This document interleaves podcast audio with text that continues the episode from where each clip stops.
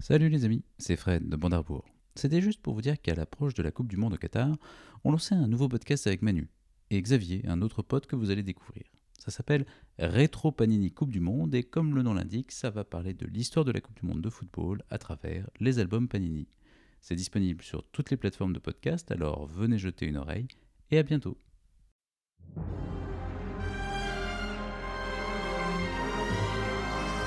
Bandarbourg, épisode 24 007 Spectre.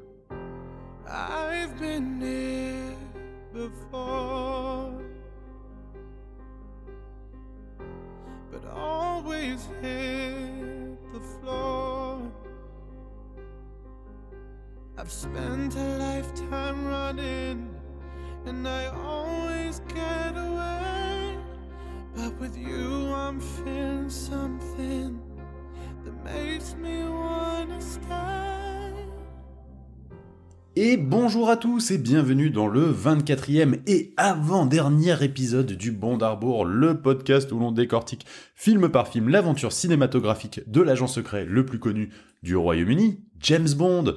Ensemble pour décrypter, classer et analyser cette saga, je retrouve mes acolytes pour déconstruire les péripéties de 007. Il n'a que faire de votre boisson aux enzymes digestives prolitiques, il préfère largement les capous. Bonjour Manuel. Tout à fait. Bonjour les amis.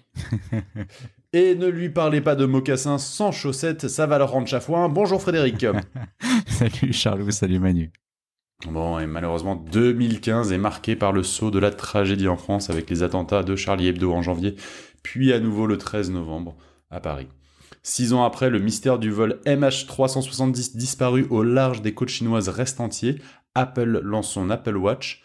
On commence à découvrir qu'il y a des malversations du côté de la FIFA, shocking. Le mariage gay devient légal dans l'ensemble des États-Unis. Et une star de la télé-réalité de seconde zone milliardaire des manias de l'immobilier des années 80 lance sa campagne présidentielle. C'est fou comme ça passe vite 6 ans, hein. C'est une sale année 2015 aussi pour les nécros. Nous disons au revoir à Baby King, Omar Sharif, à Roger Hanin, Charles Pasqua, mais aussi l'éternel Christopher Lee, bien sûr Scaramanga chez nous, fans de Bond. Bon les amis, euh, la catégorie naissance en 2015 c'est coton.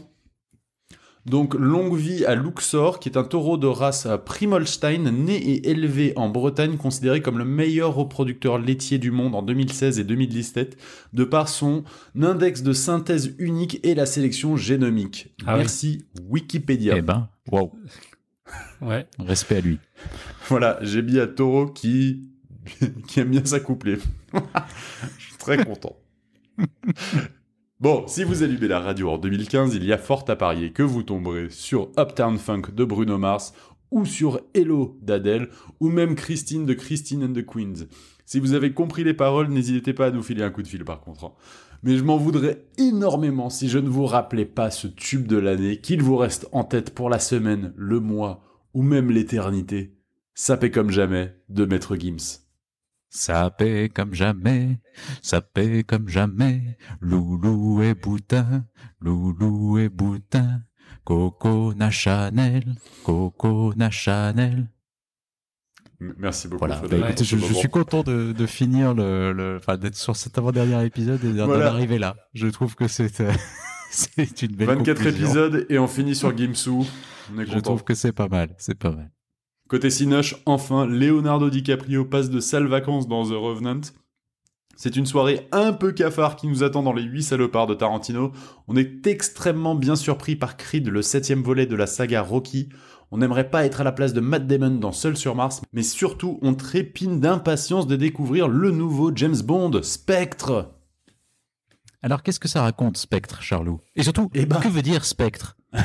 Ah oui. Comme le port salut, c'est écrit dessus. Ça parle de l'organisation secrète et maléfique Spectre, comme dirait notre ami, notre ami Sean. Et donc Spectre, c'est bien évidemment Special Executive for Counter-Intelligence, Intelligence, Terrorism, Revenge and Extortion. Ah, c'est beau. Hmm. Voilà, c'est plus facile quand on le lit depuis ses notes. Là, ça fait un moment qu'on l'avait pas entendu. Hein. cool. C'est beau. Ouais, ouais, c'est beau. Et puis, euh, je trouve qu'au bout du 24e épisode, t'es t'es au point. Merci. Et donc cette organisation que l'on n'avait pas vue à l'écran, du moins dans la saga officielle, depuis Les Diamants sont éternels, épisode 7 du Monde Arbour, toujours disponible sur les bonnes plateformes de podcast. Alors, un film qui reprend l'histoire de Spectre ne peut pas être nul, non? Eh bien, c'est un peu plus compliqué que ça. Bah, il est nul. Donc James se rend à l'enterrement d'un terroriste qu'il a tué à Mexico City et découvre que la veuve, incarnée par la sublime Monica Bellucci, est menacée par le spectre. Naturellement, James couche avec elle et en retour, elle le prévient qu'une réunion se tient non loin à Rome, qui ressemble à une soirée soft d'Eyes Wide Shut à mon avis. hein. Mm. Et a priori, l'homme à la tête de cette organisation secrète connaît James et lui le reconnaît aussi, c'est Franz Oberhauser. Il s'enfuit et se retrouve poursuivi par l'homme de main du film, Mr. Hinks. Pensez requin, mais avec une bonne dentition. Pendant ce temps, un nouveau programme de surveillance mondiale est en train de se mettre en place. M tente de l'empêcher, mais cette sous-histoire ne sert strictement à rien, donc n'en parlons plus.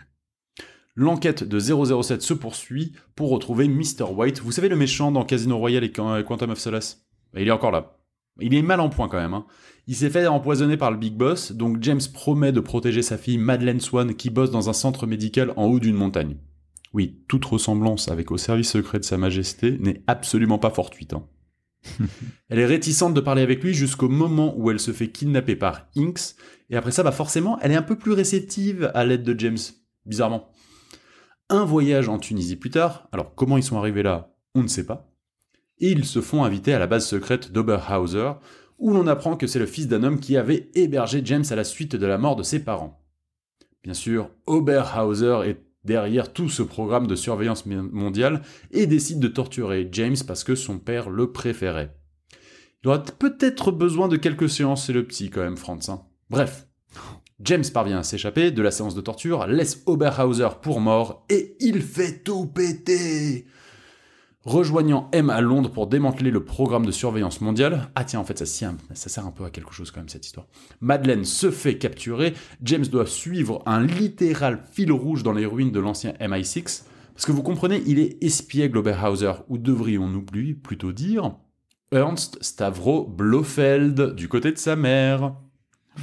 Et c'est lui qui est à l'origine de toutes les souffrances de James depuis Casino Royale. James réussit à retrouver Madeleine sans trop de soucis, abat l'hélicoptère que Blofeld utilisait pour s'enfuir avec son pistolet. Oui, oui, son pistolet. Il décide de ne pas le tuer et jette dramatiquement son arme dans la Tamise pour retrouver Madeleine. Un peu drama queen sur ce coup-là, quand même, un 007. Et ils finissent par prendre la DB5 de James, que l'on suppose retraité, pour filer le parfait amour avec Madeleine Swan. Donc, comme je disais, un peu plus compliqué que prévu. hein. Et maintenant, on refait le bond. Eh ben merci Charles parce que je pense que tu as dit, euh, tu as tout dit avec ce résumé. C'est-à-dire, je pense que ça dit bien à quel point ce film c'est n'importe quoi. Et je pense en fait, et vraiment, je finis par me demander si c'est pas au, au final le pire de tous les James Bond. Ah, ah ouais, carrément. ah, Mais oui. mais Alors, oui. alors, ça faisait quelques épisodes qu'on qu'on teasait un peu notre, notre, notre, notre avis sur Spectre. Et ben, Mais oui. finalement, tu rentres directement dans le, Mais- tu mets les pieds dans le plat et tu le dis. Oui, mais parce que en fait, je vais dire tout de suite en fait ce que je pense vraiment de ce film rapidement, mais en fait, on s'en est déjà un petit peu parlé avant, mais je pense que euh, finalement, je crois que la politesse de James Bond, finalement, c'est quand ils font un mauvais film, c'est de moins faire un film fun. Et celui-là, il est mauvais et en plus, il est pas fun. Et c'est non, ça, je crois, le pire de tout, c'est-à-dire que c'est un des films, c'est un film en fait qui est qui est qui est absurde et vraiment même parfois complètement idiot dans ce qu'il raconte, avec une espèce d'analyse psychanalytique, mais qui est d'une d'une rare idiotie, vraiment. Je, je, enfin, on, a- on va y revenir, mais et Ah qui en plus nous raconte ça d'une manière très premier degré, comme si c'était vraiment quelque chose d'incroyable. Et à un moment, moi, je, je sais pas, je trouve qu'on s'arrête et on se dit, mais ils sont vraiment en train de nous raconter ça, vraiment? Et en plus, en train, ils sont vraiment en train de le faire sérieusement, parce que Ouais. d'une certaine- et c'est là et finalement je trouve qu'en revoyant ce film moi ça m'a fait penser à Roger Moore et je me suis dit bah on a pas mal on s'est un peu foutu de la gueule de certains des épisodes de Roger Moore Oui. justement on avait dit aussi et c'est vrai que moi je me souviens avoir lu de- quand j'avais lu les mémoires de Roger Moore il avait dit lui-même il dit vous savez quand vous avez en gros un scénario comme Moonraker bah en fait vous êtes obligé de vous de vous marrer et de le jouer un peu second Bah, degré parce qu'en fait parce qu'en fait il y a Tu pas le choix pas le prendre au sérieux, on peut en pas le prendre au sérieux. Et le problème, en fait, c'est que donc finalement Roger Moore, avec les défauts qu'avaient ces films, au moins il apportait finalement plus, même quand les scénarios étaient débiles, il apportait finalement cette légèreté et ce côté un peu déconnant qui faisait qu'on se disait ah c'est n'importe quoi, mais ça reste sympa à regarder. Alors que dans celui-là, en fait, c'est tout aussi con, voire même peut-être encore plus par certains moments. Et sauf qu'en fait, il n'y a même pas ce second degré, cette dérision qui pourrait rendre ça à la rigueur à peu près supportable. Du coup, pour moi, franchement, je me demande si c'est pas le pire de tous. Bon. Ouais. Voilà. Alors là, on vient on peut, on peut clore là en fait. euh.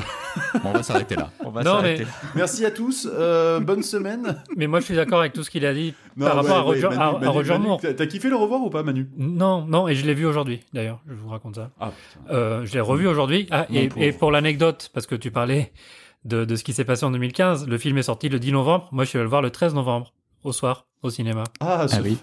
Et Voilà, oui, sympa. bah ouais, c'est sympa la soirée. et oui, oui, oui, oui. Non, mais c'était horrible. Euh, et non, non, je suis d'accord avec ce qu'a dit Fredo par rapport aux films de Roger Moore qui sont toujours au moins un peu fun. Mais j'ai envie d'en citer deux, quitte à vous révéler un petit peu mon classement, même s'il n'est pas encore, il n'a pas encore été arrêté.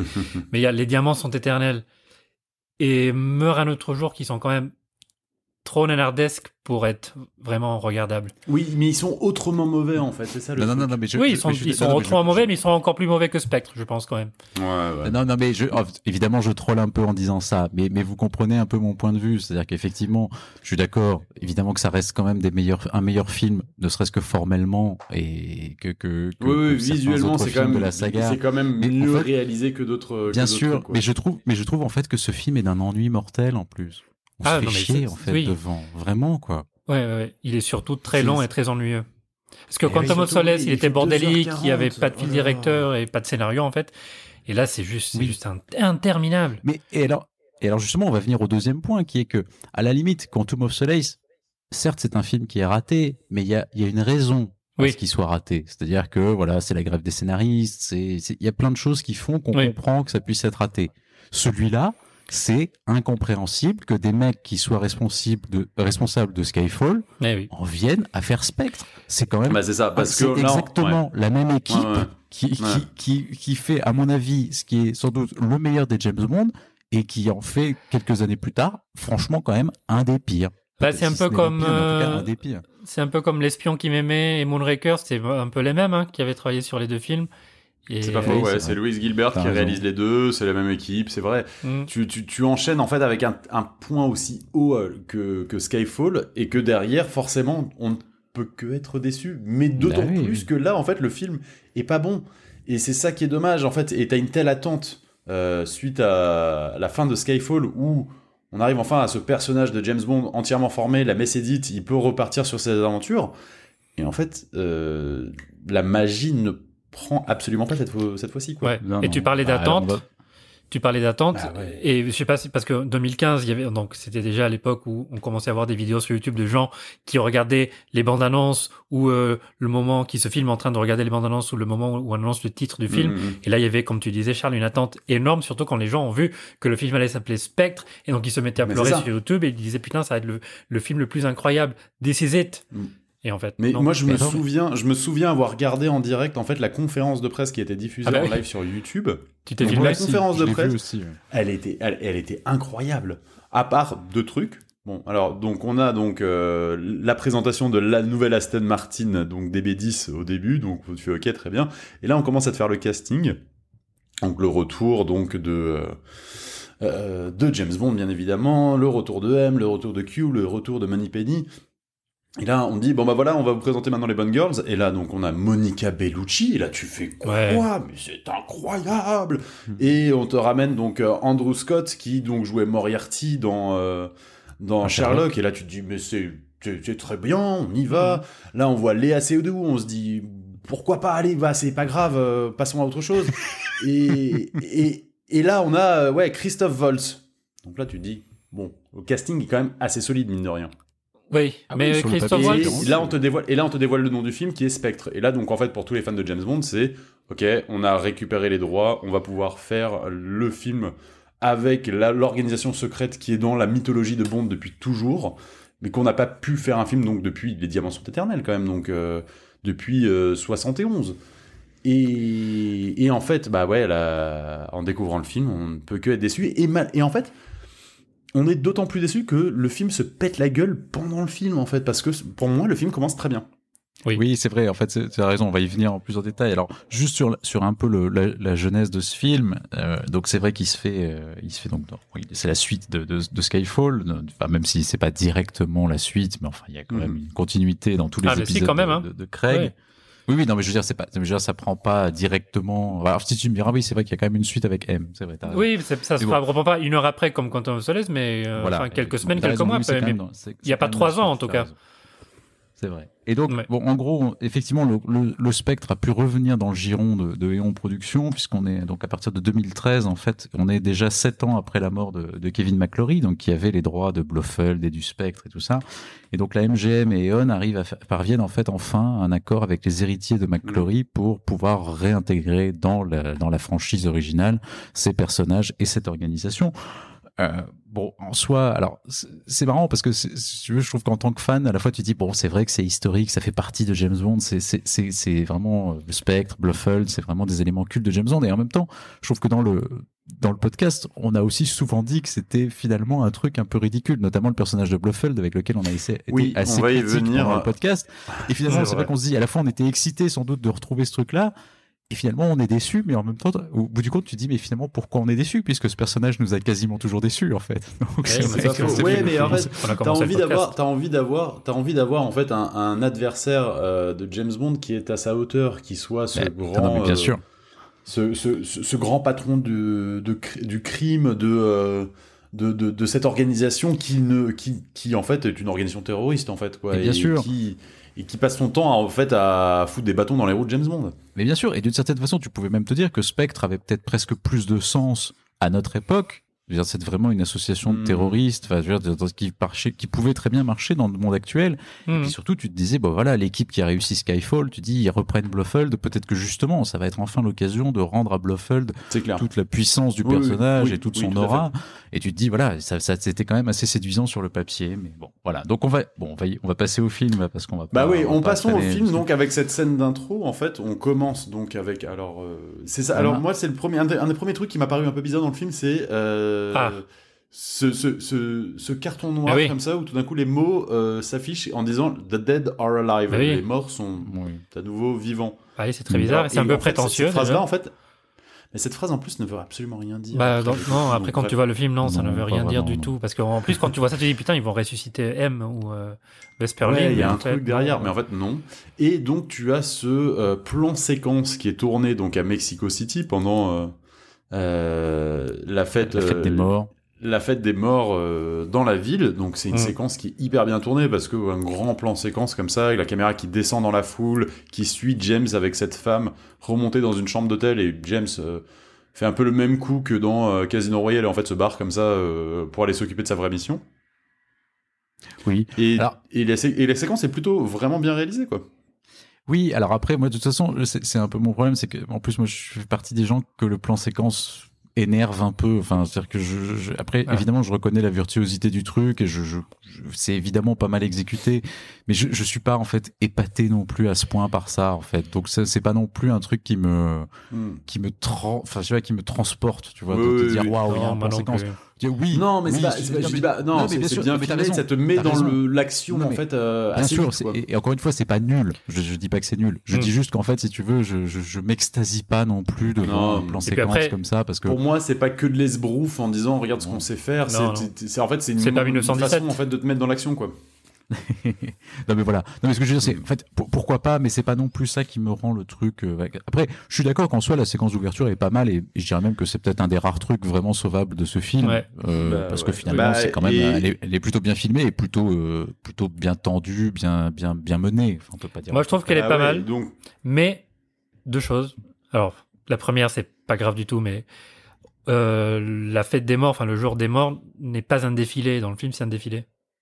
Oui, ils ont inventé un peu cette tradition ouais. apparemment pour le film. Pourquoi pas Et apparemment, c'est devenu ouais. une tradition depuis. Vous avez vu ça? Enfin, Apparemment, ils font des parades maintenant. Oui, oui, pas grâce à Spectre. Bon, bah voilà, quelle. Grâce à. Spectre, apparemment au Mexique, ils ont décidé avant il n'y avait pas de parade, Bon. mais maintenant il y en a une. Et, deuxième chose, c'est la photo. Enfin, c'est quoi cette couleur Enfin, dans, dans tout le film, et surtout à Mexico, là, un peu sépia, jaunâtre, je sais pas quoi. Alors que, je sais pas, vous avez vu Coco? Vous avez vu Coco de Pixar? Vous avez, Vous avez vu les, cou- les couleurs dans Coco par rapport à, Oui, c'est à ce truc mais, il faut qu'il y ait des couleurs pour la, Coco. pour la fête des morts à Mexico, putain. Oui, c'est vrai. Oui, non, je suis d'accord, voilà. Ouais, bah.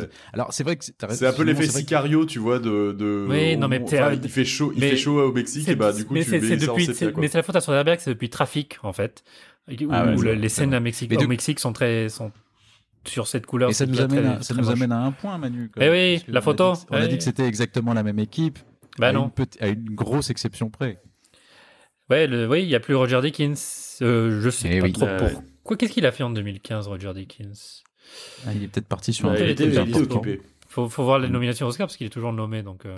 Ah, ben Sicario, Sicario, Sicario sort en 2015, c'est Ah lui. oui. Une Sicario, très belle photo. Sicario. Voilà. Et euh, du coup, ils prennent Hoyt van Hoytema, super nom, euh, qui est un Oui, directeur super de la photo suisse, qui est très bon, hein, mais Spectre, j'aime pas ce qu'il fait dans Spectre. J'aime pas. je Non, moi non pas plus. la- Je trouve que c'est moins. Mais il a, travaillé, il a fait la photo de Dunkerque, de Christopher Nolan. Euh, et euh, le film suédois que j'aime beaucoup, euh, Let the Right One In, Morse. Ah oui, oui, bien. Super c'est- film. C'était bien ça. ouais, c'est Ouais, et vraiment, bah ouais, belle image en plus, quoi. Ouais, ouais, mais il y a plein d'autres films. hein. Il a fait bah, le dernier de Nolan, Tenet, et euh, Ad Astra de James Gray. Ah oui, Mm. aussi, oui, non, non, c'est plutôt. Mais c'est vrai que je suis d'accord que sur ce film-là, c'est pas complètement réussi. Donc en gros, on a Bond qui donc. Qui est en train euh, d'écouter une qui est en train conversation. d'écouter- donc, voilà, euh, c'est ça. Entre, entre deux gars, donc un mec qui l'a suivi, qui était donc aussi un peu déguisé, voilà. Et il parle, il entend une conversation dans laquelle on parle du roi pâle, de Pale Exactement. King. voilà. Mm.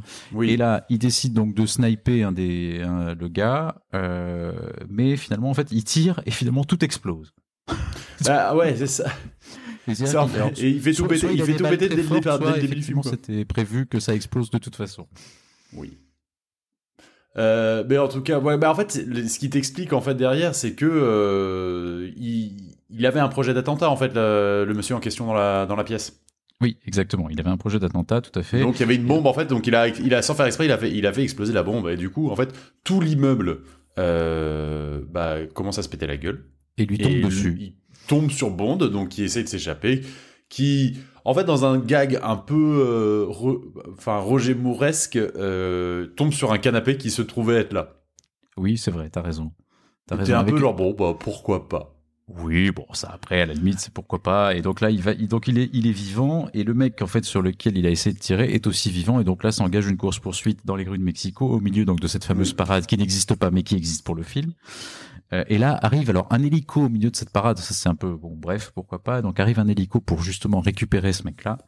Euh, et évidemment, Bond va remonter, va monter également dans l'hélico. Va s'en suivre une baston à l'intérieur de l'hélico qui va nous rappeler un peu celle qu'il y avait au début de de rien que pour vos yeux. Oui, tout à fait. Euh, mais évidemment avec une toute une technique et une technologie cinématographique qui a évidemment beaucoup évolué, donc qui fait moins, qui fait un peu moins de cheap que dans rien que pour vos yeux. Euh, donc effectivement une, une séquence assez spectaculaire, assez euh, assez bien menée. Et Bond va finir par arriver à balancer et le mec en question et le et le pilote et surtout il va réussir à récupérer sur le gars qui poursuivait donc une bague Voilà, avec un petit, avec une petite pieuvre dessus.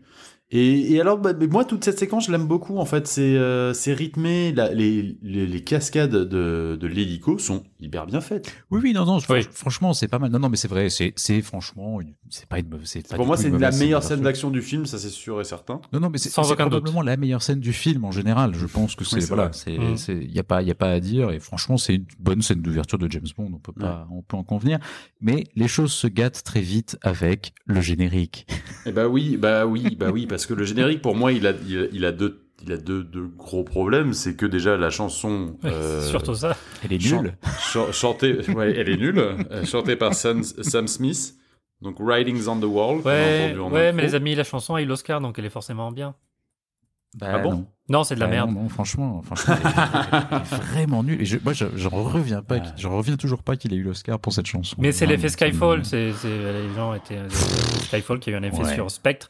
Mais ah, la concurrence n'était pas très bonne non plus. Mais non, mais c'est, je suis d'accord. Et vous avez vu que quand même Radiohead leur avait proposé une chanson Ouais. quoi. Enfin, je sais pas, c'est, c'est quand même. euh, c'est quand Non, même bah, ça, ça, me- terrifiant, bah, ça, ça, ça me fait un peu flipper parce qu'une fois sur deux, j'a- j'adore Radiohead, hein, mais euh, une fois sur deux, c'est quand même un peu de l'expérimental. euh, Oui, mais bon, tu vois, Sam quand même, Smith, euh, enfin, franchement. euh, pff, Ah oui, non, mais je suis d'accord. mais en plus, Oui, la concurrence, c'était quand même pas. La concurrence, c'était pas dingue cette année-là. quoi. Non, mais Sam Smith, en plus, et encore une fois, après, on peut très bien aimer Sam Smith, hein, je m'en fous, mais moi, je trouve que Sam Smith, en fait, a une, fa- non, mais il a une façon de, en fait, de, il chante en, avec un côté géniard, en fait. Ça, il geint beaucoup. Et, sur- Bah, c'est je du trouve- sous, Surtout dans cette chanson. sous Elton John, quoi. Ouais, mais pour une chanson de James Bond, ça me gêne, en fait, parce que je trouve qu'on a l'impression d'une d'une plainte un peu tout le temps. Et Mais je- c'est ça, mais c'est Je ça. sais pas. Oui, mais c'est, oui, mais du coup, je, je trouve que la chanson est pas agréable à écouter. Ah bah en plus, cet abruti de Sam Smith qui a quand même gagné l'Oscar et qui a dit Je suis content d'être le, le premier chanteur ouvertement gay à gagner l'Oscar de la meilleure chanson. Et tu lui dis Coucou, Ah ouais, il y a eu ça- Elton John Ouais. quelques années avant toi. Ah, il a pas dit ça exactement. Si, si, si, non, il a dit bon, euh, il- je sais pas si je suis le premier mec ouvertement gay à remporter l'Oscar. Euh, donc je sais pas si je le suis, mais même si je ne le suis pas, blabla. Et après il continue. Donc il a pas dit je suis Oui. le premier, mais en tout cas il, Oui, mais bon, tu cherches sur Wikipédia, ça doit se trouver. il a cherché euh, à rendre sa victoire plus historique qu'elle ne l'était vraiment. Alors que C'est ça, Ouais. exactement. Mais bon, Euh, et donc ouais, là, là, en fait, la, la, comment dire, la chanson est nulle et surtout en fait l'imagerie pendant tout le générique pour moi elle me gêne en fait parce qu'il y a cette, il y a ces tentacules un peu partout. Cette Euh, pieuvre, oui. Cette effectivement. pieuvre qui Ouais. en fait donc a, a ses tentacules sur tout l'univers de James Bond. En fait, je- c'est c'est c'est c'est c'est un peu c'est un peu weird. Mais surtout, en fait, on revoit dans le générique les anciens méchants de l'ère Craig. Oui. Donc, Ouais. on, revoit, euh, on revoit le chiffre, on revoit Dominique Green, on revoit euh, Raoul Silva. Mais ça vous a gêné ça Et c'est marrant. Pardon? Ça t'a gêné? Moi ça m'a pas dérangé ça. Non, non, ça m'a pas gêné. Non, non, mais ça m'a pas C'était déjà arrivé dans les dans les arrivé dans le service secret de Sa Majesté. Ouais, dans quoi, dans Goldfinger aussi, je crois dans les premiers. Oui, c'est possible, t'as raison, c'était déjà arrivé. Mais non, non, mais ce que je veux dire, c'est que donc on va comprendre, et c'est, enfin, je veux dire, se met en place ce qui va quand même être le problème du film à la fin, mais c'est qu'effectivement, on va nous expliquer que tout ce qui s'est passé Oui. dans les trois films précédents, Oui, tout est lié. tout est ça qui est connecté, terrible, tout oui. est lié, voilà. Hmm. Euh, et donc voilà, tentacules partout. Effectivement, on voit même, on va même voir le regard de Christophe Valls hein, dans le dans le générique. On va voir James Bond torse nu aussi. On sait pas trop pourquoi d'ailleurs, mais Oui. bon, c'est Bah, drôle, Tu sais, on a vu tellement de, de, de, de femmes nues dans les anciens génériques que moi ça me choque Oui, oui, pas non, vraiment. je sais pas. Bon, bref, c'est, oui, c'est sans doute un, un, un retour des choses. Voilà.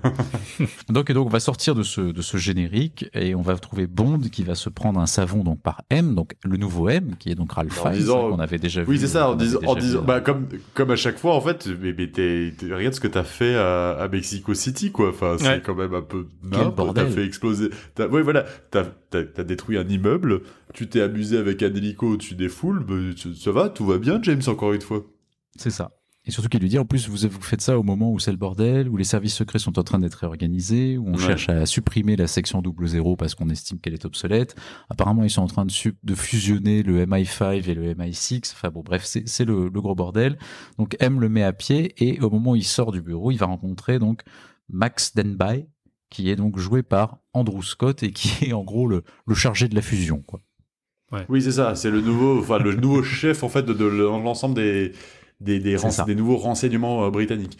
Et alors, on prend Andrew Scott, donc, qui, en fait, s'est fait un nom pour lui, surtout pour avoir joué Moriarty dans la série BBC de Sherlock. Mhm. Mais qui est incroyable. Qui est dans formidable. Sherlock. Qui est incroyable dans Sherlock. Il est parce très bon fait- dans Fleabag aussi, saison 2. il est Tout à fait. mais oui, non, mais ouais, ouais, mais. Fleabag, ça arrive, Ça Fleabag, arrive, ça arrive oui, après. ça arrive beaucoup plus tard. Mais ouais. là, en fait, l'image que tu as d'Andrew Scott, c'est ce personnage. Voilà, il arrive à l'écran.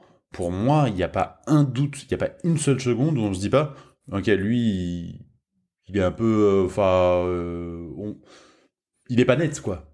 Oui, t'as raison. C'est vrai qu'effectivement, en plus, quand t'as vraiment quel- pris quelqu'un qui est connu pour être un, un génie du mal dans son, dans son rôle le plus emblématique, c'est vrai que tu te dis difficilement que ça va être un, un, un type Oui, c'est ça, ça va être un alien. Moi, moi, moi, moi, je pense que, le- le- en fait, le, le- le vrai, le- en plus, il, il joue sur ça à la fin du film en disant le retournement de, de, de, de fin de film, c'est en fait, il était méchant. Oui, mais en fait, Ouais, non, y c'est- croit tu pas. as raison, mais- mais on voit très vite qu'il est méchant.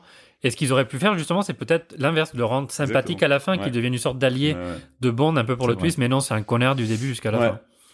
Vrai. Donc ouais, mais euh, comme dans les, les, les, les anciens, on va dire un peu James Bond, euh, suite à ce, ce petit passage dans le bureau de M où il se fait un peu remonter les bretelles, bah James il va aller voir son petit, euh, son petit euh, quartermaster pour avoir les, dernières, euh, les derniers joujoux quoi.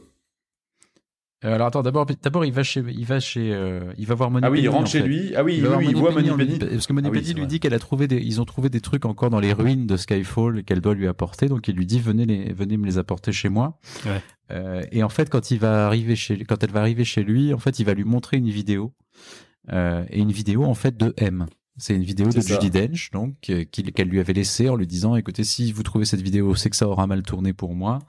Euh, et dans, la, dans cette vidéo, elle lui donnait donc justement l'ordre d'aller tuer ce fameux mec, donc Ciara au Mexique, donc ce qu'il a essayé Oui. de faire donc, quand il est allé, parce qu'il a réussi à faire du coup, puisqu'il l'a balancé de l'hélicoptère.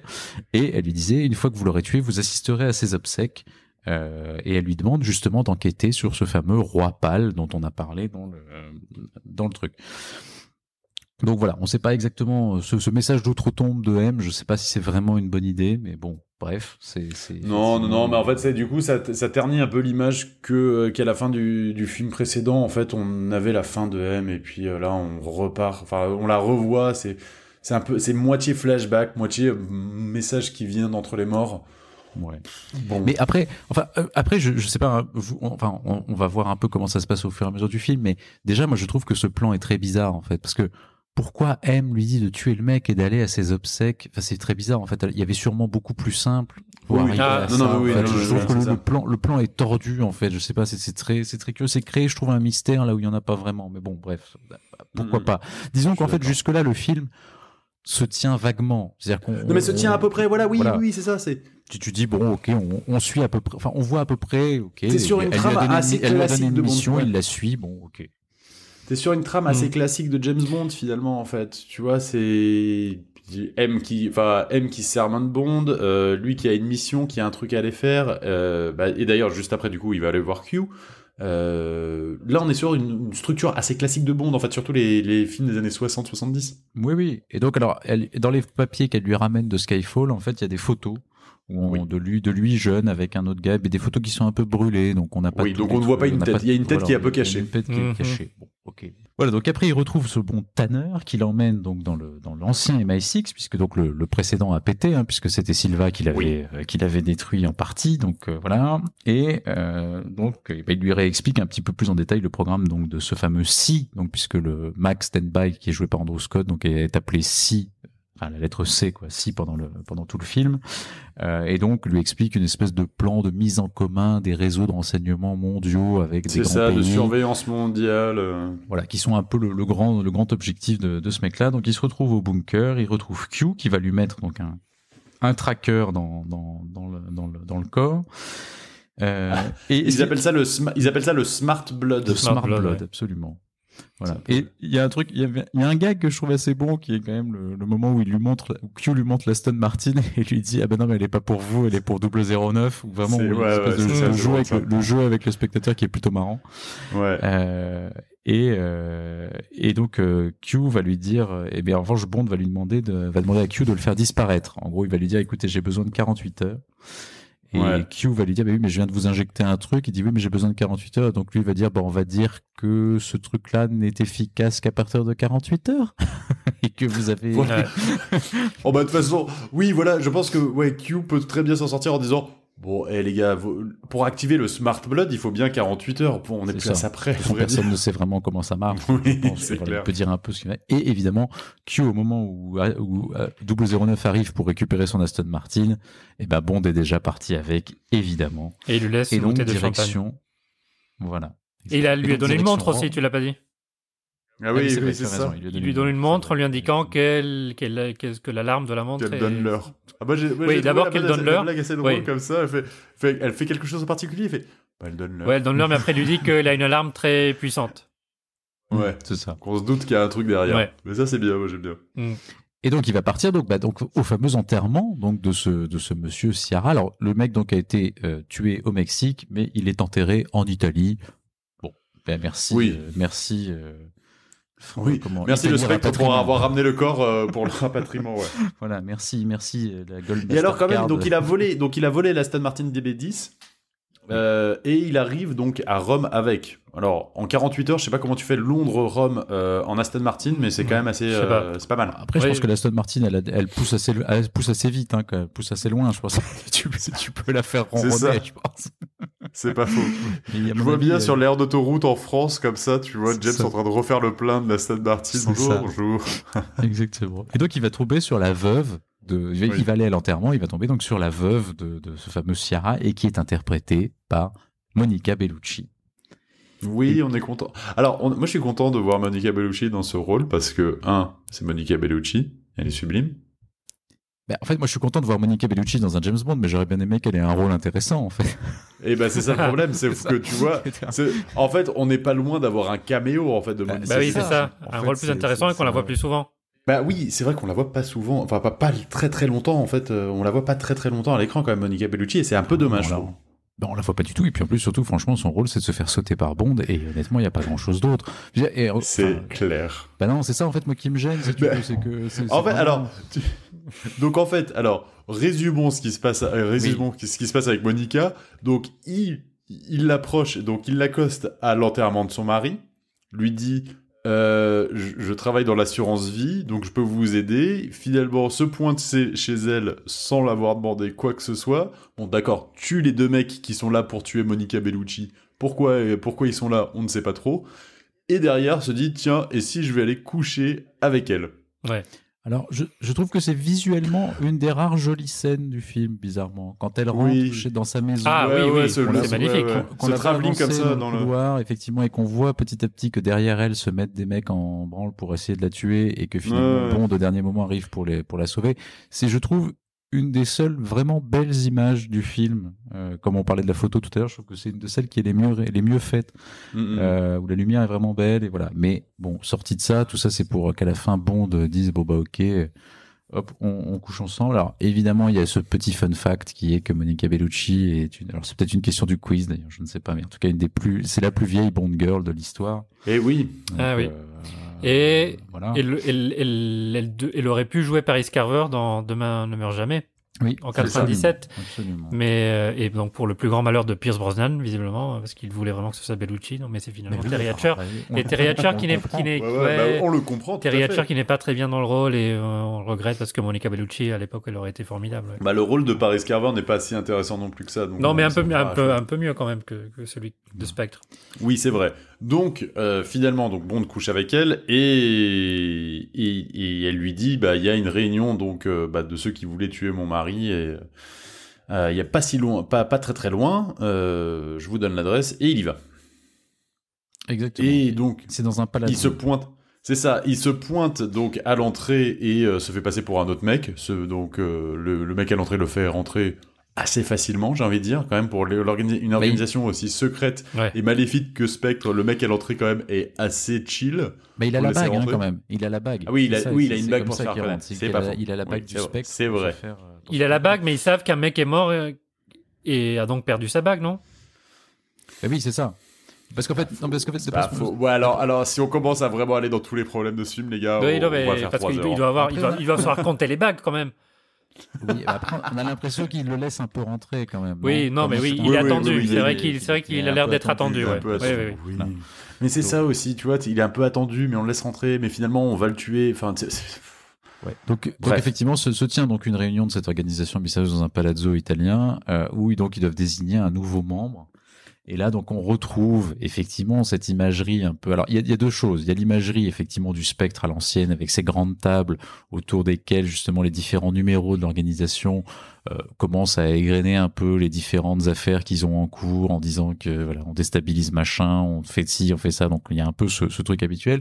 Et comme tu disais, Charlot, c'est vrai qu'il y a une espèce d'ambiance à la Eyes Wide Shut un peu dans ce, dans ce truc-là qui fait un peu aussi. Moi, euh, je, je soirée- m'attendais à ce qu'on lui. soirée- Oui, Ouais, ouais, je m'attendais à ce qu'on lui file un masque en fait à l'entrée. hein. tu as raison. Il y a un peu, il y a un peu ce truc-là. Il y a un peu côté. euh, Fidelio. Totalement. Grosse soirée échangiste dans un palazzo italien. Bah ouais.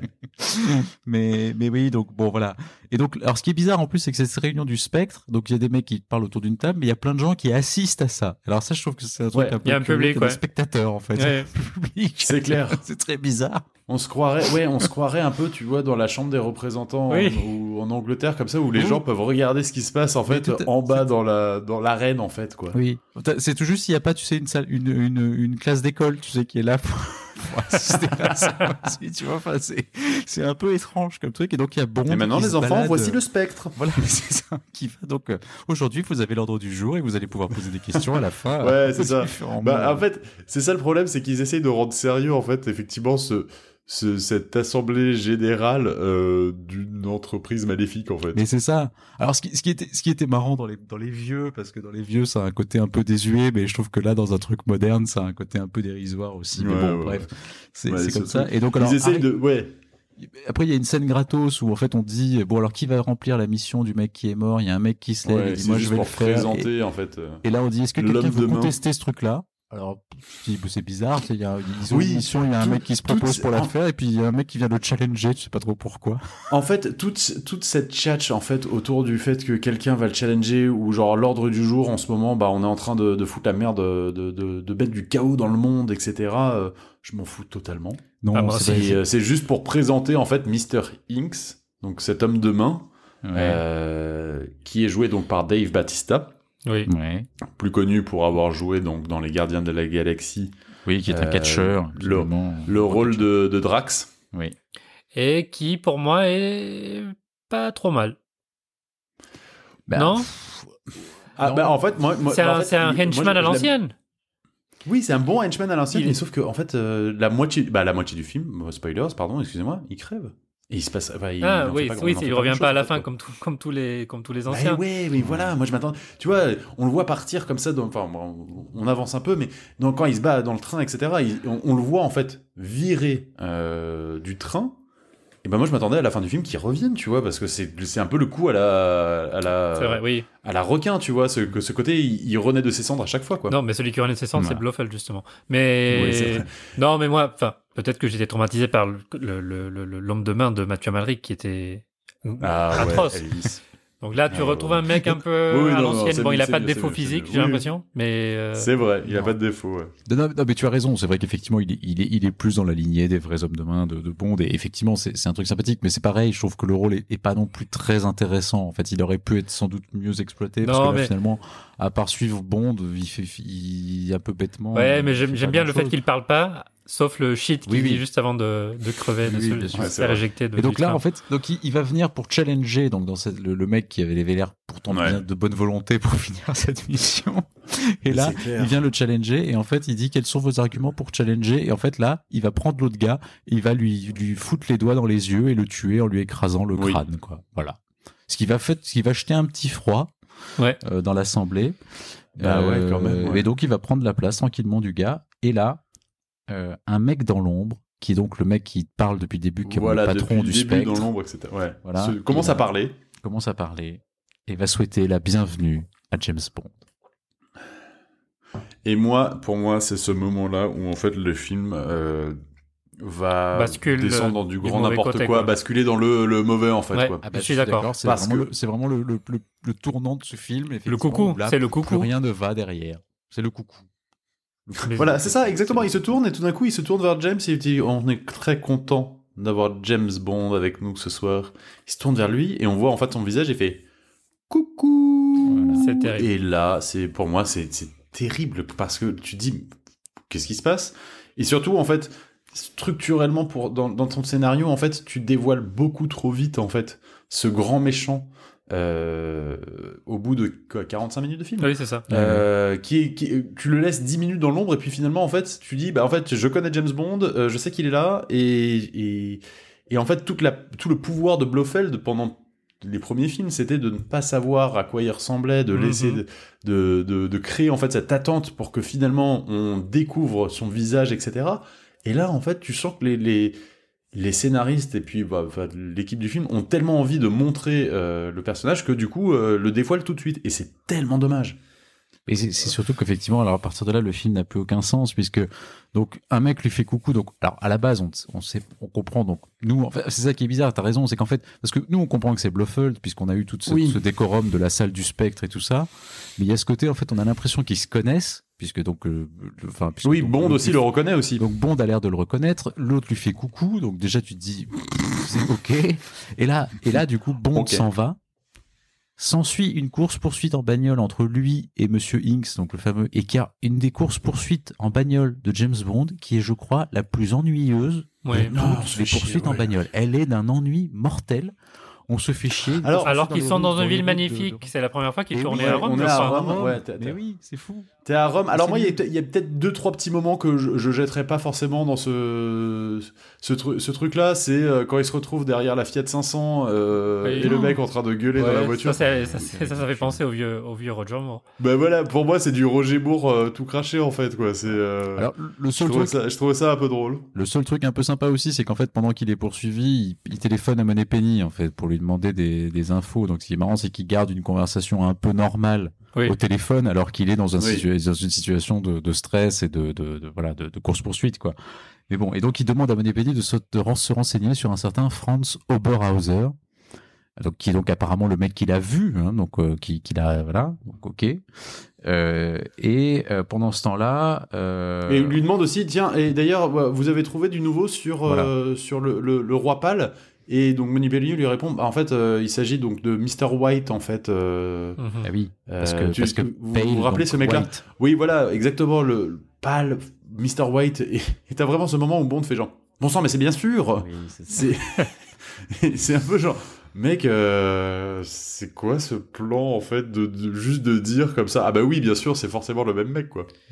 Et alors donc la poursuite se, se, se continue sur les quais du Tibre. euh, la voiture lance des flammes, il, en, il, en- il fait plein de Ouais, trucs. ouais. Et en fait, alors je sais pas, c'est vrai que ça a été dit plus tard. On, on a dit que Daniel Craig avait pris un peu moins de plaisir à tourner ce film-là, que c'était déjà un film qu'il avait, pour lequel il avait eu un peu plus de mal à se motiver, euh, que c'était un peu plus dur et tout ça de repartir pour un nouveau film après Skyfall. Ouais. Et je trouve en fait que dans certaines scènes, et notamment dans celle-là, il est un peu à l'économie en fait. Je trouve que je, je sais pas, Alors, je trouve qu'il a l'air un peu pour moi- dedans, il s'en fout. Pour peu, moi, tout le, pour moi, tout le film, euh, il est vraiment en mode automatique. Il, il est pas, il est pas dedans en fait. euh, Bah, je trouve un peu moins Craig. dedans. Et notamment, dans- à partir de cette scène-là, je trouve que c'est un peu plus flagrant que, que, que dans le reste. Mais bon. Donc il va, Bah, il va, ouais. il va balancer sa bagnole dans le Tibre, il va s'éjecter en fait euh, en parachute. Euh, et donc, euh, bah, Monsieur Hinks va voir la, la Stone Martin foncer dans l'eau, donc il va croire qu'il est mort, sauf qu'il l'a pas vu qu'il avait sauté en parachute. Et donc Bond se ça. retrouve à Rome en parachute, tranquillou. Euh, voilà, voilà, voilà. Ouais, mais c'est ça le problème. C'est tu vois tous ces genres de moments qui rappellent les anciens James Bond, mais avec un ton 100% sérieux, ça marche pas en fait quoi. Voilà, donc Moneypenny pendant ce temps-là se renseigne sur Oberhauser et voit qu'il est mort dans une avalanche avec son père, puisque c'est Oui. apparemment ça.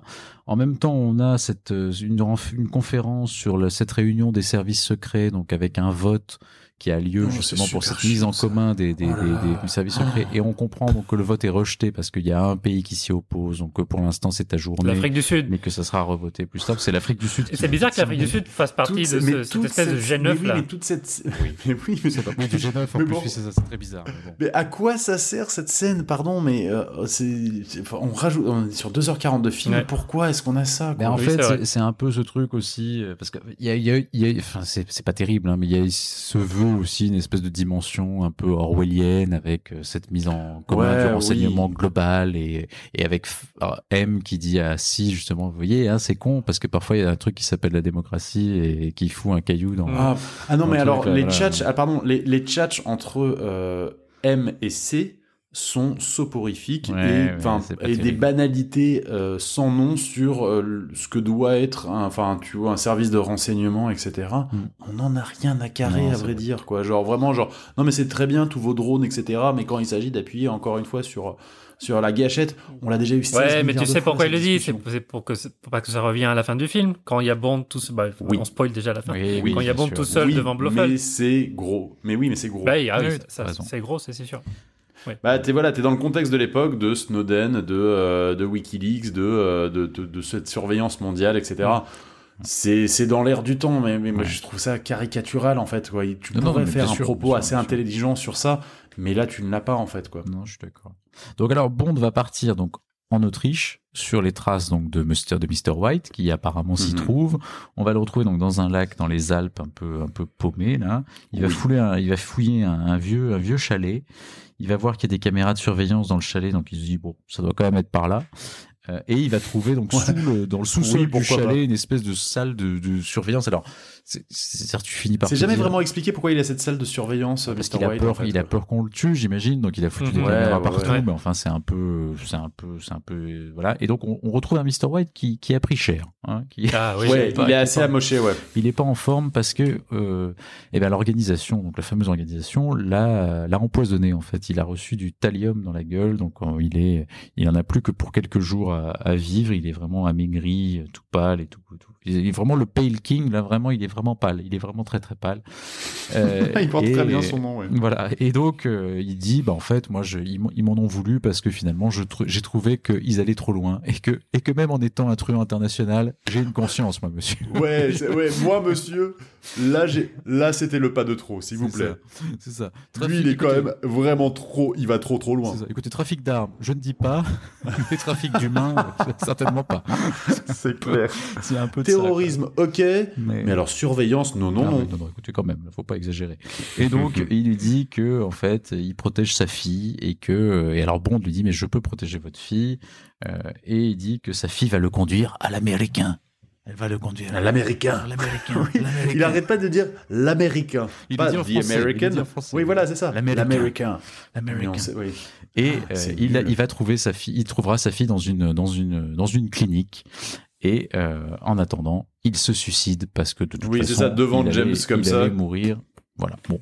Ouais. Ok. Très bien. Euh, bon, alors pendant ce temps-là, on voit que euh, Monsieur Inks donc est, est sur la piste de Bond puisqu'il arrive lui aussi au chalet donc un peu plus tard, donc on voit qu'il le- il le suit. Euh, et Bond donc va à cette fameuse clinique où White lui a dit qu'il trouverait sa fille. Un truc qui ressemble un petit peu au, au Piz Gloria de, Exactement. De à Service fait. secret de Service Sa secret de Sa- Majesté. Sa tout à fait. Carrément. Clinique un peu perdue au sommet de la montagne, comme ça, donc petite référence à, à la, à la saga. Mhm. Et donc il va rencontrer Ouais. Madeleine Swan, donc qui est interprétée par Cocorico, Léa Seydoux. Cocorico. Je sais Eh pas oui. si on est vraiment content. Parce que pour moi, euh, Léa Seydoux, dans ce rôle de Madeleine Swan, en fait, euh, on- moi j'y crois absolument pas une seule seconde. Euh, et son personnage est inintéressant au possible, on va Bah, dire. oui, elle est mauvaise, mais en plus le personnage n'est pas bien écrit, il n'est pas développé du tout. Il n'a aucun trait de personnalité. Mais non, il n'y a pas de a pas de trait de personnalité en fait cette jeune femme. Et puis elle, Non, elle le le joue de manière un peu, un peu plate et du coup elle, n'est n'est pas vraiment, elle n'a pas de charisme. Si Non. elle, est- elle est, elle est- elle est plutôt belle hein, elle est dans, dans le train quand elle met euh, sa robe et tout, tout ça, mais Oui, mais, oui, oui, mais moins belle que. mais on a du mal à croire que James Bond puisse tomber amoureux à ce point d'elle. Mais bon, Mais en fait, le, le, ce, qui, ce qui manque un petit peu, et alors le personnage est écrit comme ça, hein, et c'est- c'est- mais en fait, ce qui ne fonctionne pas, à mon sens, c'est qu'il n'y a aucun charme dans la relation qui se noue entre Ah non, les non, non, il y a, Ah, il y a- Oui, ils ont aucun, aucun atome crochu Mais entre non, deux, quoi. mais Enfin, justement, mais en fait, si tu veux, ma- malgré tout, les relations entre Bond et les femmes se font souvent quand même par un truc, tu vois, de charme, de, de, de taquinerie, de, tu vois, de rentre dedans, de, tu vois, de, de, de, de, de moquerie un peu Mhm. aussi, tu vois, et c'est aussi ça, Mhm. tu vois. Oui. La, la scène d'ouverture entre, entre Eva Green et, lui, et Daniel Craig, ah, ça tu vois, c'est ça, c'est qu'ils s'envoient des trucs dans Ah, la gueule, mais et c'est oui, comme ça que ça, le charme opère entre Mais les deux, pardon, mais, mais mettons côte à côte ces deux scènes de train où ils sont Ah oui. autour de la table en train de discuter. Non, mais bien sûr. Celle-là pâlit en comparaison Mais- avec celle Ah, de, tellement. de Casino Royale. bien sûr, mais, mais encore une fois, et je, je suis pas là spécialement pour défendre Léa Seydoux que je, que j'aime pas spécialement, mais ce que je veux dire, c'est que le, le rôle en fait est écrit de cette façon-là, et c'est vrai que c'est étrange ouais, parce non, que c'est ouais. difficile de faire naître et de faire croire à leur relation quand en fait leur relation, elle, est, elle est vraiment, elle refuse en fait tout, donc elle refuse de rentrer dans le charme, elle refuse de rentrer justement dans un truc, dans un jeu avec Bond, ce qui fait qu'on a d'autant plus de mal à croire que qu'il puisse être attiré par cette femme parce que justement il y a rien en fait, y c'est un mur face à lui, donc du coup c'est très compliqué. Et tu vois même, même d'une certaine façon, tu vois quand on avait euh, dans Skyfall, euh, il y a, y Bérénice Marlowe, il y a une fragilité là, tu sens qu'au contraire c'est plus la demoiselle en détresse, mais que du coup il y a Mhm. quelque chose, malgré tout leur dialogue, il y a un petit peu de piquant quand même, même s'il l'analyse et qu'il voit qu'elle est en détresse, mais elle elle essaie quand même de jouer un truc. De, Ouais, de- là, il n'y a pas de relation, à vrai dire. Il n'y a pas Et de. non. Enfin, ouais, c'est. Elle tient tête, mais finalement pas si longtemps que ça, en Non. Fait. Euh, et c'est. Puis finalement, euh, derrière, c'est. euh, en fait, moi, ce que je comprends pas, c'est qu'il lui dit que donc c'est pas lui qui a tué son père, mais que son père est mort. Mhm. Et que finalement, quand elle découvre qu'il s'est suicidé devant lui, et ben, elle est énervée contre Bond. Oui, mais même Ah, pas oui. En fait, c'est ça qui est bizarre, en fait. C'est c'est- c'est ça qui marche pas très bien. mais on Ben va y non, parce qu'il arrive voilà. vite à la, convaincre pas, en fait, en fait. il n'a pas raison d'être élevé contre lui parce que c'est lui qui, voilà. qui, qui va lui sauver la vie. Et Mm, mm. même, même avec Olga Kurilenko, il y avait plus de complicité alors que Quantum of Solace c'était assez pourri. Mais C'est oui. vrai. C'est Et- et et ouais, il y avait pas de vrai. scénario. Et en fait, ce qui est, et ce qui est bizarre, c'est qu'en fait, euh, et c'est c'est écrit comme ça encore une fois, mais le personnage de Léa Seydoux est presque écrit comme étant une mauvaise conscience de James Bond. Et qu'en fait, c'est cette mauvaise conscience qui, à la Hmm. fin, le, le fait. le- le- Oui, il prend dit, le bah, comment- oui, disant, voilà, tu, c'est- tu peux pas, tu peux pas rester un tueur toute ta vie. Mais du coup, Mhm. c'est presque une espèce de Jiminy Cricket un peu, un peu, un peu chiant. C'est-à-dire qu'elle a ce côté un peu. Non mais, si, tu vois, c'est un peu genre. euh, ouais, Ouais, mais tu sais, tuer, tuer, c'est ouais. pas bien, tu vois. Tuer, c'est pas. Waouh, tuer, merci, pas- merci beaucoup pour ce moment, euh, Madeleine Swan, du- ouais. Et du coup, c'est vrai qu'en fait, tu, tu peux pas, tu peux pas aimer ce personnage en tant que fan de Bond, puisque si tu aimes Bond, c'est parce que c'est Et- un agent secret, tu vois. Et donc, du coup, tu dis, Oui, bah et mais pardon, si, et- si et mais un agent secret, ça fait chier. Et du coup, en fait, c'est assez, c'est assez rétrograde pour, le, pour ce, cette image de la femme de dire derrière, euh, il faut que tu te ranges pour être avec moi, tu vois ce que je veux dire? Mais oui. Et C'est, t'es- tu, tu, tu, tu, mets le rôle de cette femme qui te dit, euh, ah non, moi je ne peux pas être avec toi euh, si tu, si tu, si tu restes en mission, si tu restes un tueur. Mais oui. Mais Oui, du coup, c'est. personne- enfin, et puis, enfin, mais en fait, personne ne croit qu'ils vont finir ensemble. Bah, c'est ça. Et donc, Même du coup, elle le dit en mode genre je, te, je ne coucherai pas avec toi. Et c'est pour ça. Et donc, du coup, si tu veux, tu- encore une fois, tu, tu- le rôle est écrit comme étant vraiment la chieuse qui lui donne mauvaise conscience. Donc, Ouais, donc c'est ça, forcément, bah tu, ouais. tu ne peux pas adhérer Ouais, à son personnage, en fait. Et alors, encore une fois, c'est peut-être que Léa Seydoux euh, le joue d'une façon qui, qui ne marche pas, mais le, le rôle est malgré tout écrit comme ça, quoi. Donc, Ouais. de toute façon, Ouais. on peut pas faire vraiment autrement que, que, que ça. Mais du coup, c'est vrai que le personnage ne, ne dégage pas vraiment de sympathie. Et du coup, on a effectivement, comme je disais, du mal à croire à leur alchimie, puisque forcément, c'est, c'est, c'est, ça- Mais ça- surtout ça leur scène, leur scène, donc euh, leur scène à l'hôpital est pas est assez inutile parce qu'il vient le voir, commence à parler avec elle, elle l'envoie chi- euh, elle l'envoie bouler au bout de, de 30 secondes chrono, et puis après se fait embarquer par Inks qui arrive juste derrière pendant que euh, que James Bond est en train de parler avec Q qui l'a retrouvé grâce au Smart Blood euh, au bar. Oui. Bon, ça c'est pas très intéressant non plus. Et Q qui, qui part en téléphérique et qui est poursuivi par des mecs un peu Bah, voilà, c'est ça. Bon. C'est ça, en fait, il lui donne la bague pour, euh, pour analyser en fait les empreintes, ce qu'il aurait pu faire avant, mais bon, bref, Mhm. passons. Euh, Et du coup, euh, Surtout qu'il l'a mise hein, Ouais. la bague, donc du coup, euh, enfin bref. ouais, c'est ça. C'est c'est pendant qu'il est dans, le- en plus quand il est de- pendant qu'il est dans le téléphérique, Q, il, il sort son petit ordi, il analyse le truc en plein milieu de Oui. de la descente du téléphérique, c'est un peu nimp. Et, euh, et pendant ce temps, du coup, Bond décide de poursuivre Hinks qui a kidnappé donc Madeleine Swan. Et donc ils sont partis en voiture, mais lui décide de les poursuivre en avion. Et où est cet d'où il sort cet avion? Mais je, ne sais même pas. Et, en- et encore une fois, je, et je trouve que Je cette scène pas. est ennuyeuse. Encore une fois, Oui, c'est oui. une scène d'action où on se fait chier, elle est pas intéressante.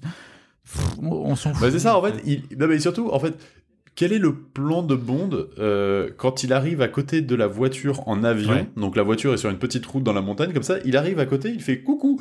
Mais quel, est- quel était ton point numéro Quel était le point après ça dans ton plan de dire point numéro 1, se mettre à côté d'eux, point numéro 2, ah merde, façon- euh, je sais pas, bah, va falloir atterrir quand même un numéro endroit. c'est euh, atterrir en s'écrasant dans les bagnoles, quoi. C'est ça, voilà. Et on a ouais, voilà, on a une course poursuite qui est pas forcément très mémorable entre un avion et des voitures. Euh, Ce qui est dommage en vrai, parce que sur le, parce qu'à vrai dire, sur le papier, ça aurait pu être intéressant. Bah Ouais, oui. Il se crache et puis finalement, donc euh, la voiture donc de Inks rentre dans le le, le- le petit avion euh, et Bond se barre avec euh, Madeleine Swan, qui en fait, même qui- alors qu'il vient, elle, elle vient de se faire kidnapper, il arrive à la sauver. Et elle est quand même encore assez énervée contre lui, genre non mais laissez-moi tranquille. Oui, elle l'engueule encore. Oui, oui, elle l'engueule. Ouais, voilà. Euh, Je- Donc ils vont, ils quoi. retrouver Q donc euh, à l'hôtel. Donc il dit Ouais. que tous les gars euh, que, que sont connectés en fait à, à Oberhauser. euh, Ouais. on Ça, sait pas trop comment il a trouvé ça grâce à la bague, mais enfin apparemment il a trouvé que tous ces gens étaient connectés. à Oberhauser. Ouais, Et là, bizarre, ça. Madeleine va nous expliquer qu'ils appartiennent tous Ah, à ouais. une organisation qui s'appelle Spectre. Le spectre. Ah. Le, le spectre. voilà, on y est. On y est, on a un nom, les gars. Voilà. Et là, elle leur dit aussi que l'American, c'est pas un Américain, mais c'est un hôtel qui s'appelle C'est un hôtel. Ah, ah, att- ah, ah, j'ai. Ah, oh, Un hôtel oh, à. Tanger, absolument. Attends, un hôtel à Tanger qui s'appelle l'Américain et tu fais ah ouais donc on en est là en fait quoi. Ça, c'est vraiment nul d'ailleurs. Parce qu'en plus, on a l'impression tu sais, que c'est vraiment un twist. C'est genre. Oui Euh, voilà mais alors que depuis depuis 20 minutes on est en train de nous parler de l'Américain et pas genre the, Am- the American genre genre on, parle en anglais donc à un moment ça ne marche pas en fait. Mais je trouve qu'en plus, ce twist ne marche pas parce qu'à la limite, tu donnerais un nom où tu aurais l'impression que c'est un lieu et qu'en fait c'est une personne. Ce serait un peu Oui. surprenant. Ouais. Mais là, en fait, non, c'est pas une personne, c'est un lieu, c'est un peu, ça fait un peu plouf. Ça fait un peu, tu sais, c'est Ah, un peu genre. Bah, ok Ah, super les gars ouais. Bah, surtout que le mec aurait pu pré- le prévenir et lui dire bah en fait euh, euh, pour info l'américain c'est pas c'est pas une personne c'est un lieu. Mais Oui. euh, Ça. Bon. Mais elle t'emmène- elle t'emmène- il était- elle t'emmènera à l'hôtel, en fait. Elle t'emmènera Oui, à l'hôtel. et, absolument. euh, du coup, on a créé un mystère à la con pour un truc qui n'en valait pas la Pour peine, rien. quoi. Et sinon, Q, il n'est pas un peu trop présent dans le film? Non, Parce que moi, ce qui m'énerve, enfin, ce qui m'embête un peu, c'est que on nous présente Bond comme, en- comme étant en mode électron libre, quoi, rogue. Mais en fait, Oui, il se fait vrai. aider par tout le monde. Il se fait aider par Q et par Money Penny. Oui, donc, il en se fait, fait aider par Money Penny, il se c'est business as par, usual, euh, quoi. par Q. Mais je suis d'accord. Et surtout qu'en plus, c'est une contradiction qui apparaît très tôt dans le film, puisque quand euh, Bond voit M au tout début, il dit qu'il le met à pied, et la scène d'après, Bond est avec Tanner et va voir Q. Donc tu te dis, Oui. c'est une mise à pied qui est quand même un peu light, hein. euh, C'est ça. une mise à pied où t'es quand même assez. clair. euh, Donc bon, bref, bon, ça c'est encore un passons, c'est pas, c'est pas, c'est pas dramatique. Donc là, ils partent à Tanger. Euh, ils cherchent dans la chambre d'hôtel ce qui peut se passer. Donc c'est apparemment la chambre Il y a, d'hôtel. il y a un dialogue entre deux. Il y a un dialogue entre deux où, il- enfin, où Madeleine lui dit clairement que je ne coucherai jamais avec vous, James. Et là, à ce moment-là, on sait qu'ils vont coucher ensemble, du Oui, coup. bah, Ouais, bah, bah oui. Et Voilà. donc, en fait, apparemment, c'était l'hôtel où son père emmenait sa mère et où il passait des vacances. Donc, c'est un hôtel chargé de, de, de- je sais pas, de, de, souvenirs pour on elle. s'en fout. Non, mais surtout, on s'en fout. Bond, en fait, cherche des trucs. Donc, en fait, il, il désosse la chambre d'hôtel.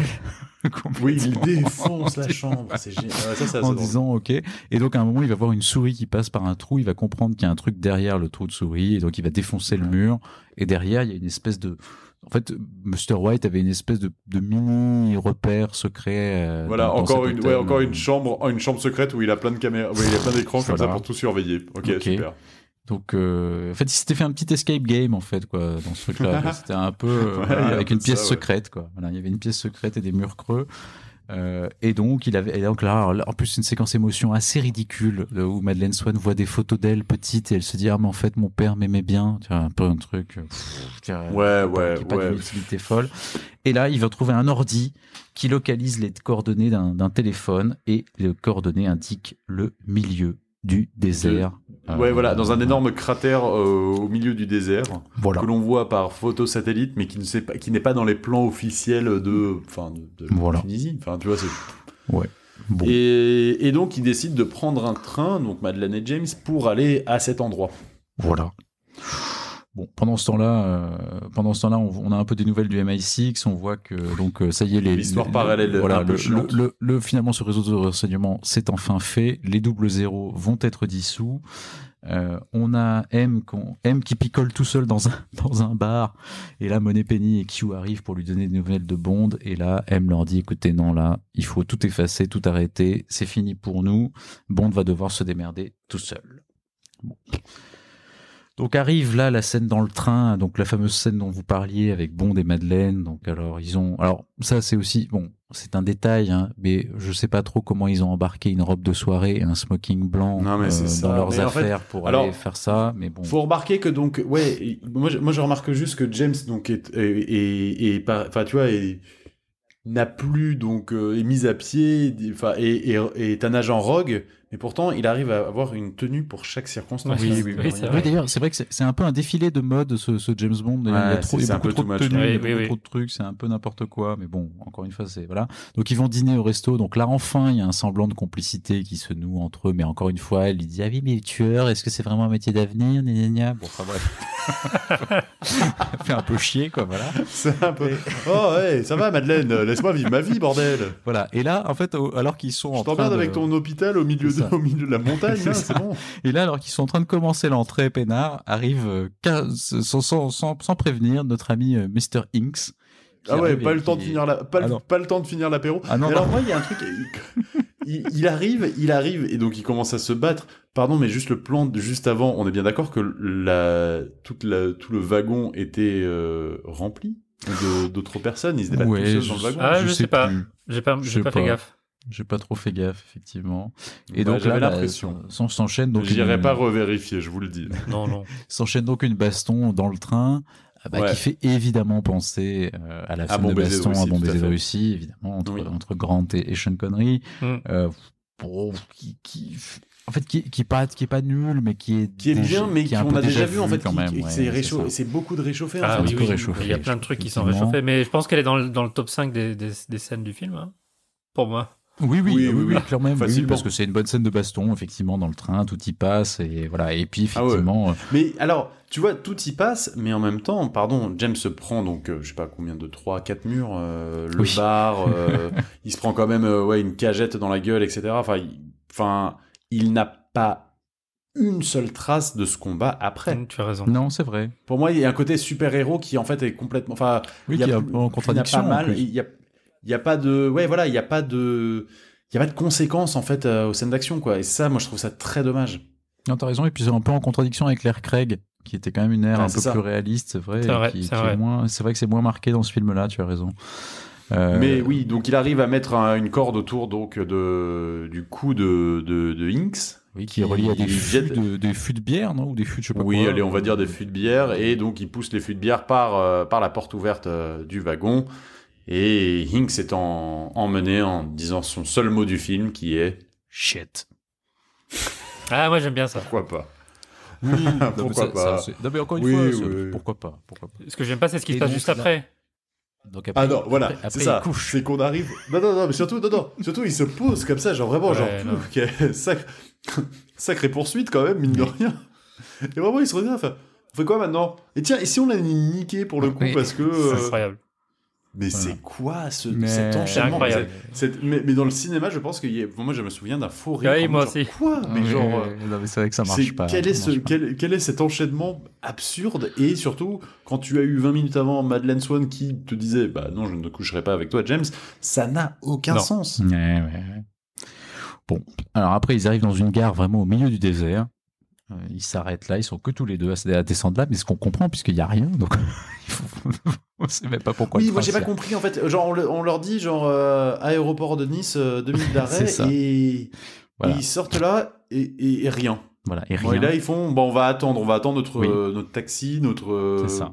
Et là arrive une magnifique Rolls-Royce euh, ancienne.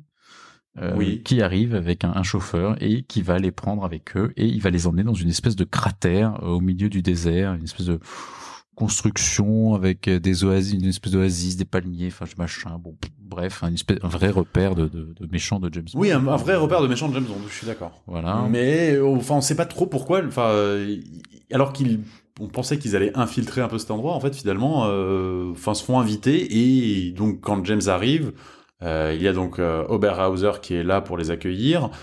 James donne son flingue, évidemment, donc il n'a plus d'armes et il a l'air pas vraiment chafouin de, de lâcher son arme, à vrai dire. Non, alors d'abord, en fait, d'abord, c'est le majordome, c'est une espèce de majordome qui les reçoit, il, les- il leur montre Oui. des, des chambres, et puis après, il leur, leur chambre, et puis après, il leur dit, bah voilà, vous allez en- aller dans, cette, dans un autre, euh, une autre aile du bâtiment. Euh, et là, ils vont tomber sur une espèce de, je sais pas, dans une chambre noire où il y a une espèce de truc au milieu qui ressemble à un œuf. et puis, Oui. et puis, une voix leur dit, vous pouvez le toucher. You can touch it. Ok. Ouais. On sait pas You can pourquoi. touch it. Ah bon? Voilà. On Et- est sûr qu'on parle de l'œuf là? Et là, en fait, c'est donc il, il apprend que c'est une météorite, en fait, et que c'est cette fameuse météorite qui a creusé ce cratère au milieu du désert. Voilà, donc on n'en a rien à foutre, explication scientifique totalement inintéressante. Et là arrive donc notre ami Oberhauser, donc qui est joué par Christophe ce qu'on avait déjà aperçu, mais que là on voit Mm. vraiment, Eh oui. euh, Mm. qui va leur montrer des installations, en leur montrant tout un truc de système de surveillance, où justement on comprend qu'ils surveillent tout le monde, euh, tout. Ils vont, ils ont même une vidéo en fait du pot de départ de, de M. qui est en train en direct de dire adieu à, à toute la section double zéro et qui est en train de voilà qui sont en train de regarder en direct Euh, et là et là en fait on va comprendre que Oberhauser est le mastermind de tout mais vraiment de Voilà. tout en fait Ouais, Oui, de tout S'il y a un truc qui se passe mal dans le monde, c'est sa faute à lui. C'est lui. Et, et en fait, et, et, et le problème, en fait, c'est que À la rigueur, déjà ça, bon, c'est un peu, c'est un peu, c'est un peu ridicule qu'il y ait une espèce de mec qui soit à la tête de tout, que le, terrorisme mondial soit en fait piloté par un gars, voilà, et que donc en fait, euh, il était le patron de Green, il était le patron de Silva, le patron du chiffre, que tous ces mecs-là en fait étaient en dessous de lui, donc on comprend tout ça. Mais surtout, en fait, on va comprendre pourquoi, pourquoi ce mec-là a créé cette organisation terroriste incroyable. Il l'a créée parce que quand il était petit, son père a recueilli James Bond qui venait d'être orphelin.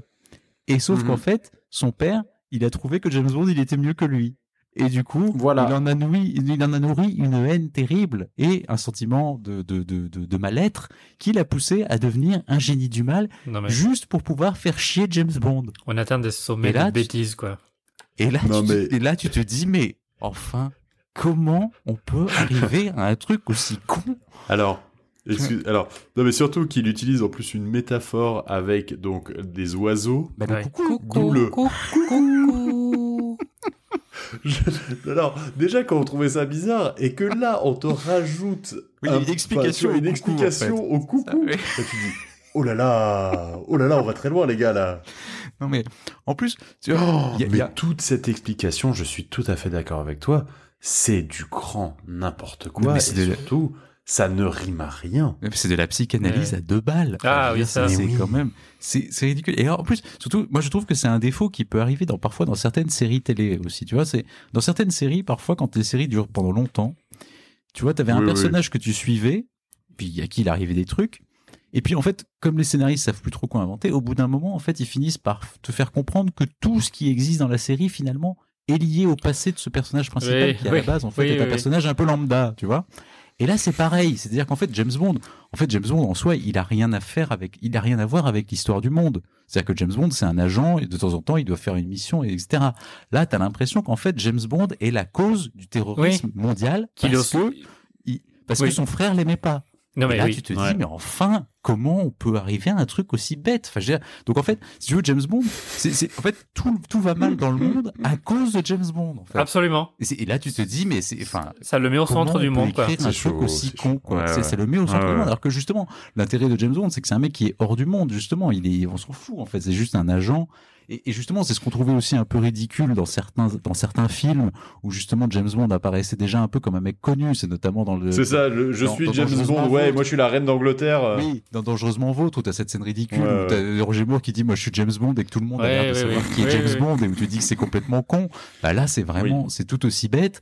Et si tu veux, enfin vraiment, cette explication est quand et tu- en plus, tu vois, tu, te dis en fait, le mec a créé une organisation mondiale. En plus, pour, pour faire chier James Bond, mais enfin, il pouvait pas prévoir que James Bond deviendrait agent secret. Enfin, bon, tout ça est débile. Surtout qu'en plus, après, on nous a- Oui. en plus, dans Skyfall, on nous avait plus ou moins fait croire que James Bond avait été recruté par le MI6 suite à la mort de ses parents. Là, on nous explique qu'en Mm, fait, mm, il est pas, suite à Il la mort de avait- ses oui, parents, il a il vu été quelqu'un dans une famille, là, entre temps. Enfin, tu vois, il nous invente un truc qui est, enfin, bref. Et Je, que je- finalement il pensait que donc ce mec-là était mort et que aussi son père adoptif est mort aussi, mais lui, enfin tué en fait finalement tué donc par son demi-frère Oui, mais en fait. Oberhauser a tué son père parce que Voilà. parce qu'il Ouais. préférait James Bond Voilà. à lui. quoi. Voilà. Tu te dis, mais Mais moi, j'essaye de comprendre comment ils en sont arrivés là.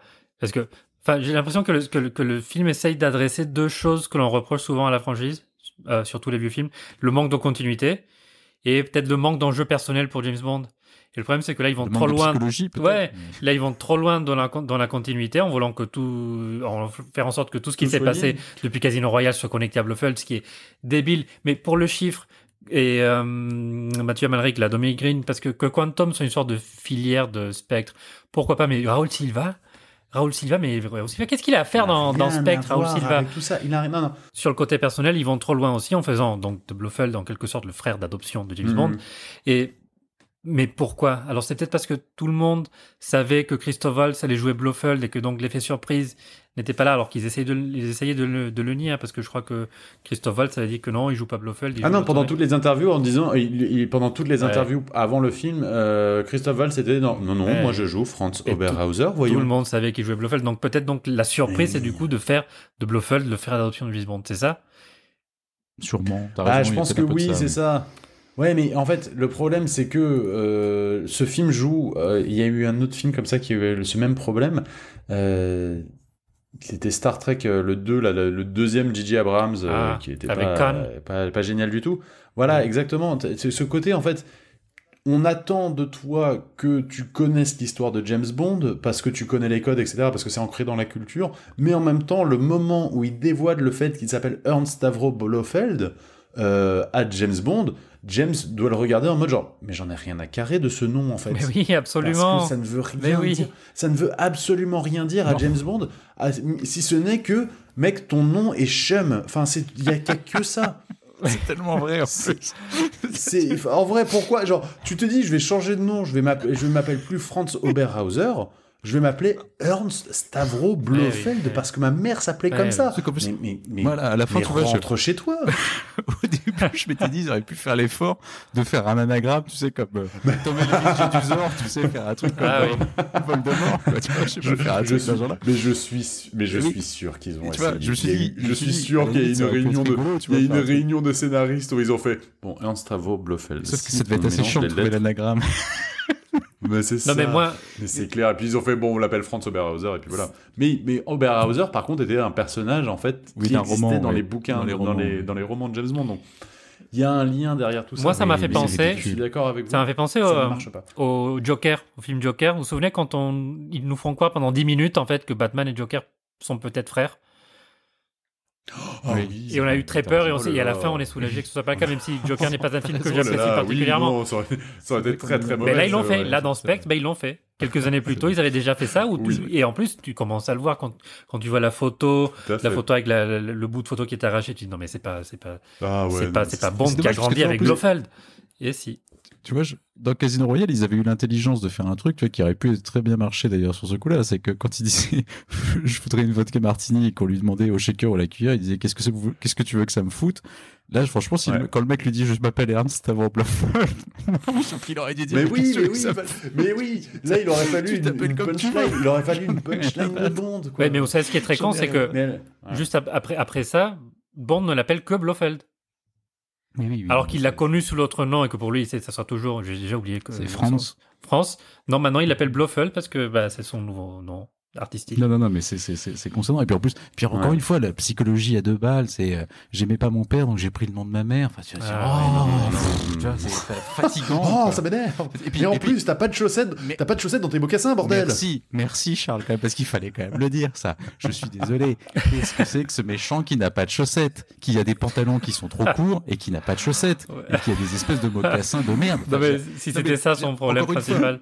Voilà. Non, mais- c'est la goutte, c'est la goutte d'eau qui fait des balles. Non, mais ce que je veux te dire, c'est qu'en fait.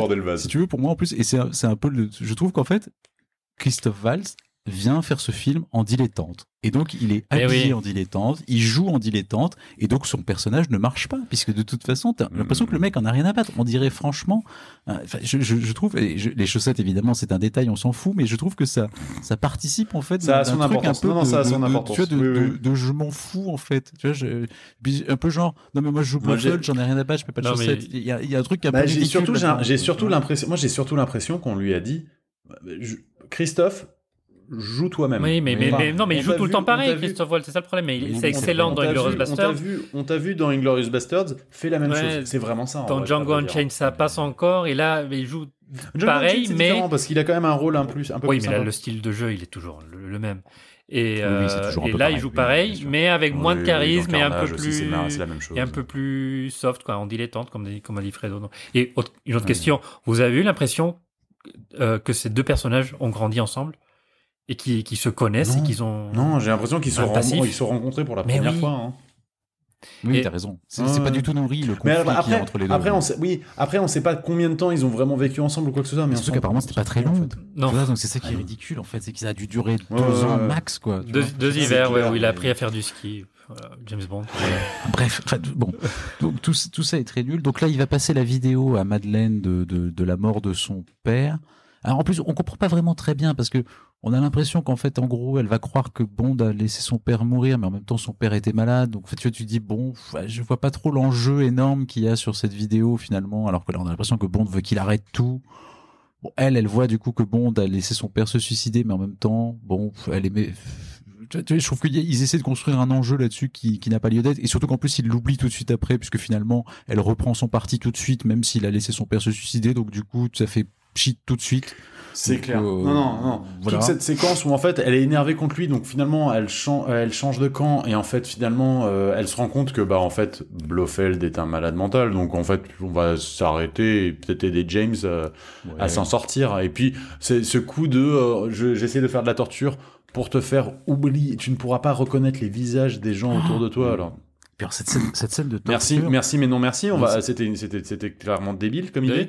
Et derrière, elle, te dit- elle, elle s'approche, elle s'approche de lui et lui dit Tu me reconnais Oui, je te reconnaîtrai très- toute ma vie. Oui, mais c'est surtout ça, Non, c'est qu'ils font non, rien stop. avec ça, quoi. Le mec, il te, Non. il te oui. fait monter la sauce et euh, finalement, il- ils en font rien. Oui, c'est vrai, il se passe rien. En fait, il, est Ouais. toujours, il a toujours la mémoire, il y a rien. Ouais. En plus, enfin, cette scène de torture, je suis désolé, mais écoute, on dirait une scène de torture d'un mauvais film des années 70-80, quoi. Enfin, Oui. je veux dire, qu'est-ce que c'est que cette, qu'est-ce que c'est que cette aiguille que t'enfonces dans la tempe, là, c'est, c'est complètement con, encore, ce truc-là. Enfin, je sais pas, c'est, c'est- ça marche pas, c'est pas, c'est pas intéressant, c'est, pas- enfin, je sais pas, je trouve ça, je trouve ça vraiment foireux.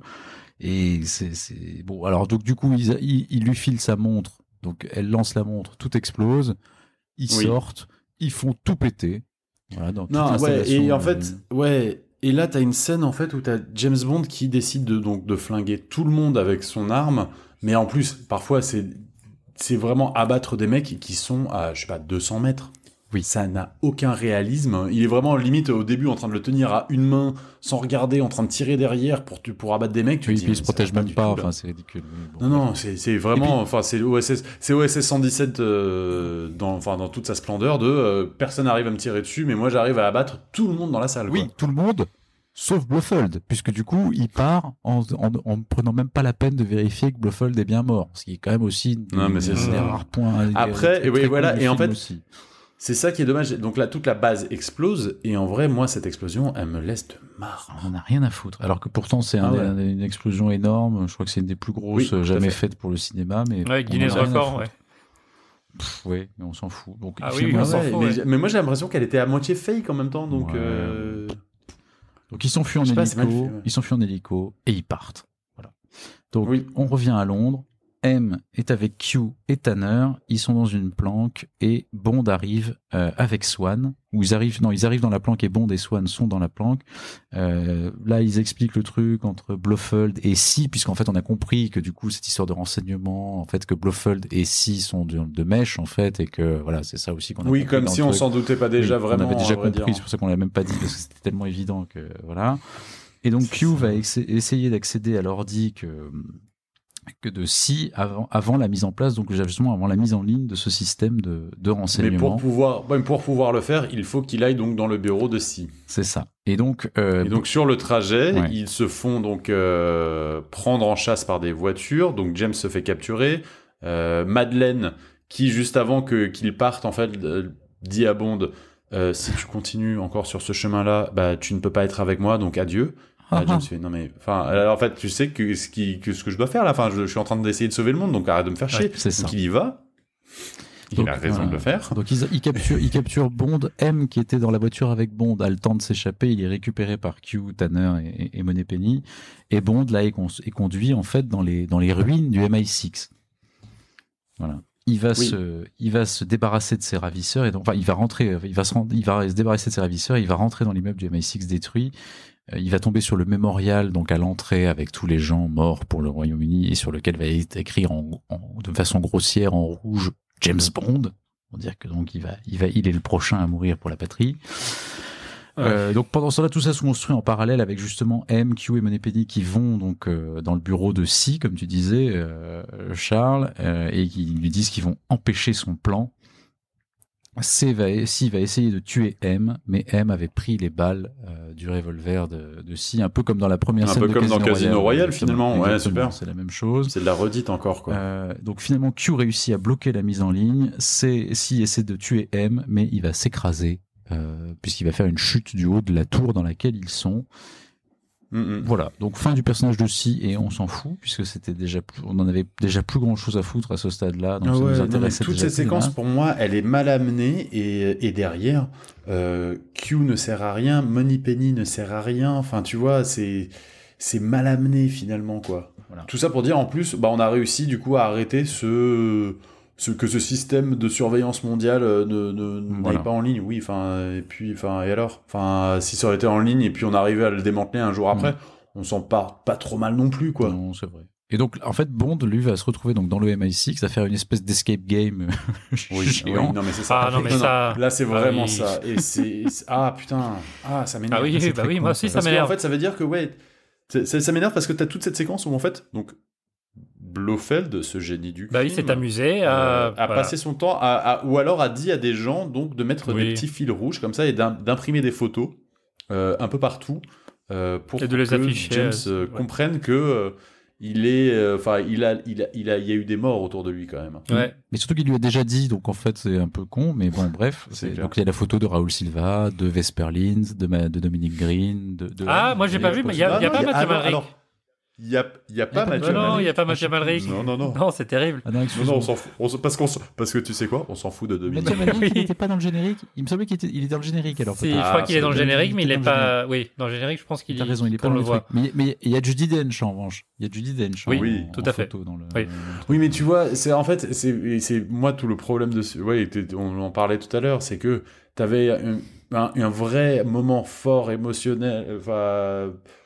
À la fin de Skyfall, sur le fait que euh, c'est Raoul Silva qui l'a tué, qui, qui est arrivé au bout de son plan, etc. Et puis finalement, on te dit, non, en fait, c'est Blofeld qui était derrière tout ça. Bah non, en fait, du coup, c'est moi, moi, je- moi, je, je suis du parti de croire que ce moment n'a pas existé et que Raoul Silva a fait ça de son propre aveu. Voilà, merde. Ouais. Ben non, mais je suis d'accord avec toi. En soi, et, et- enfin, et d'ailleurs, de toute façon, c'était ce qui marchait dans Skyfall, c'est que Skyfall finalement ne s'embarrassait pas tellement de ce qui s'était passé dans, dans, dans Casino Royale et dans Quantum of oui, Solace. c'est ça, Il y avait c'est- pas- C'était une aventure, c'était une aventure, c'était une aventure à part, comme on avait oui. des Goldfinger de temps en temps Exactement. au milieu de euh, de euh, des, des, des aventures avec Spectre. Non, tu vois, c'est ça parfois il y a des pas de côté qui arrivent. Il n'y a pas besoin de tout. euh, C'est ça. C'est comme si oui, on arrivait dans, dans Opération Tonnerre en disant ah merci d'avoir tué donc euh, Goldfinger qui était le numéro 4 du Spectre. Non, ça. mais non, stop.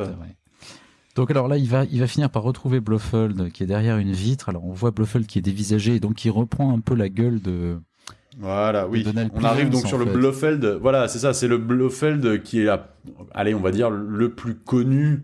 Euh, celui interprété par Donald Pleasance, dont on ne vit que deux fois, Ouais, avec la balafre sur le visage et Mais il a- l'œil. mais a encore ses euh, cheveux. l'œil, euh, Il a Mais il a encore ses ses cheveux, cheveux. absolument. attendons, attendons No Time to Die. Mhm. Oui, c'est ça. Ah, peu parce qu'il peur. joue dans No Time to Die, Ouais. Christophe Waltz Oh, super. Oui, tout à fait. Je sais pas, est-ce que No Time to Die existe finalement? Ça devient, ça devient Oui. une vraie question.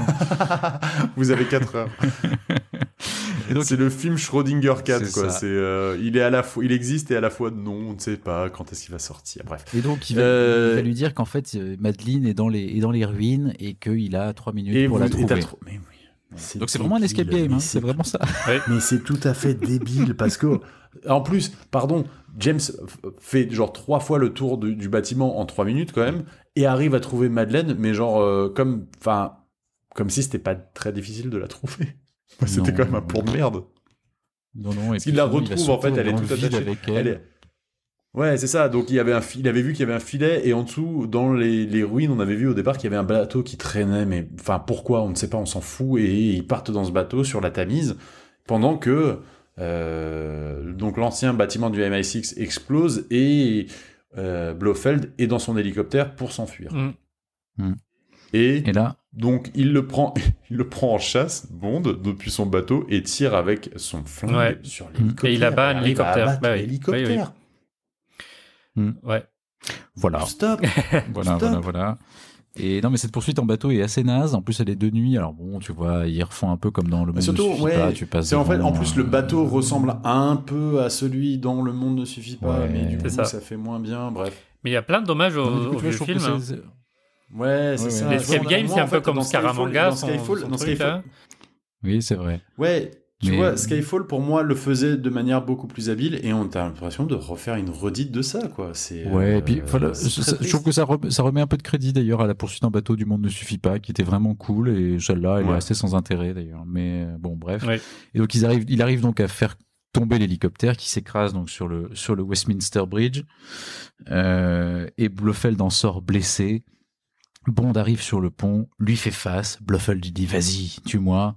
Et là, eh ben Bond voit voit Madeleine, il regarde Blofeld, il regarde Madeleine, il regarde Blofeld, et finalement, Ah il là décide là. de pas Et tirer ouais, sur voilà. Blofeld.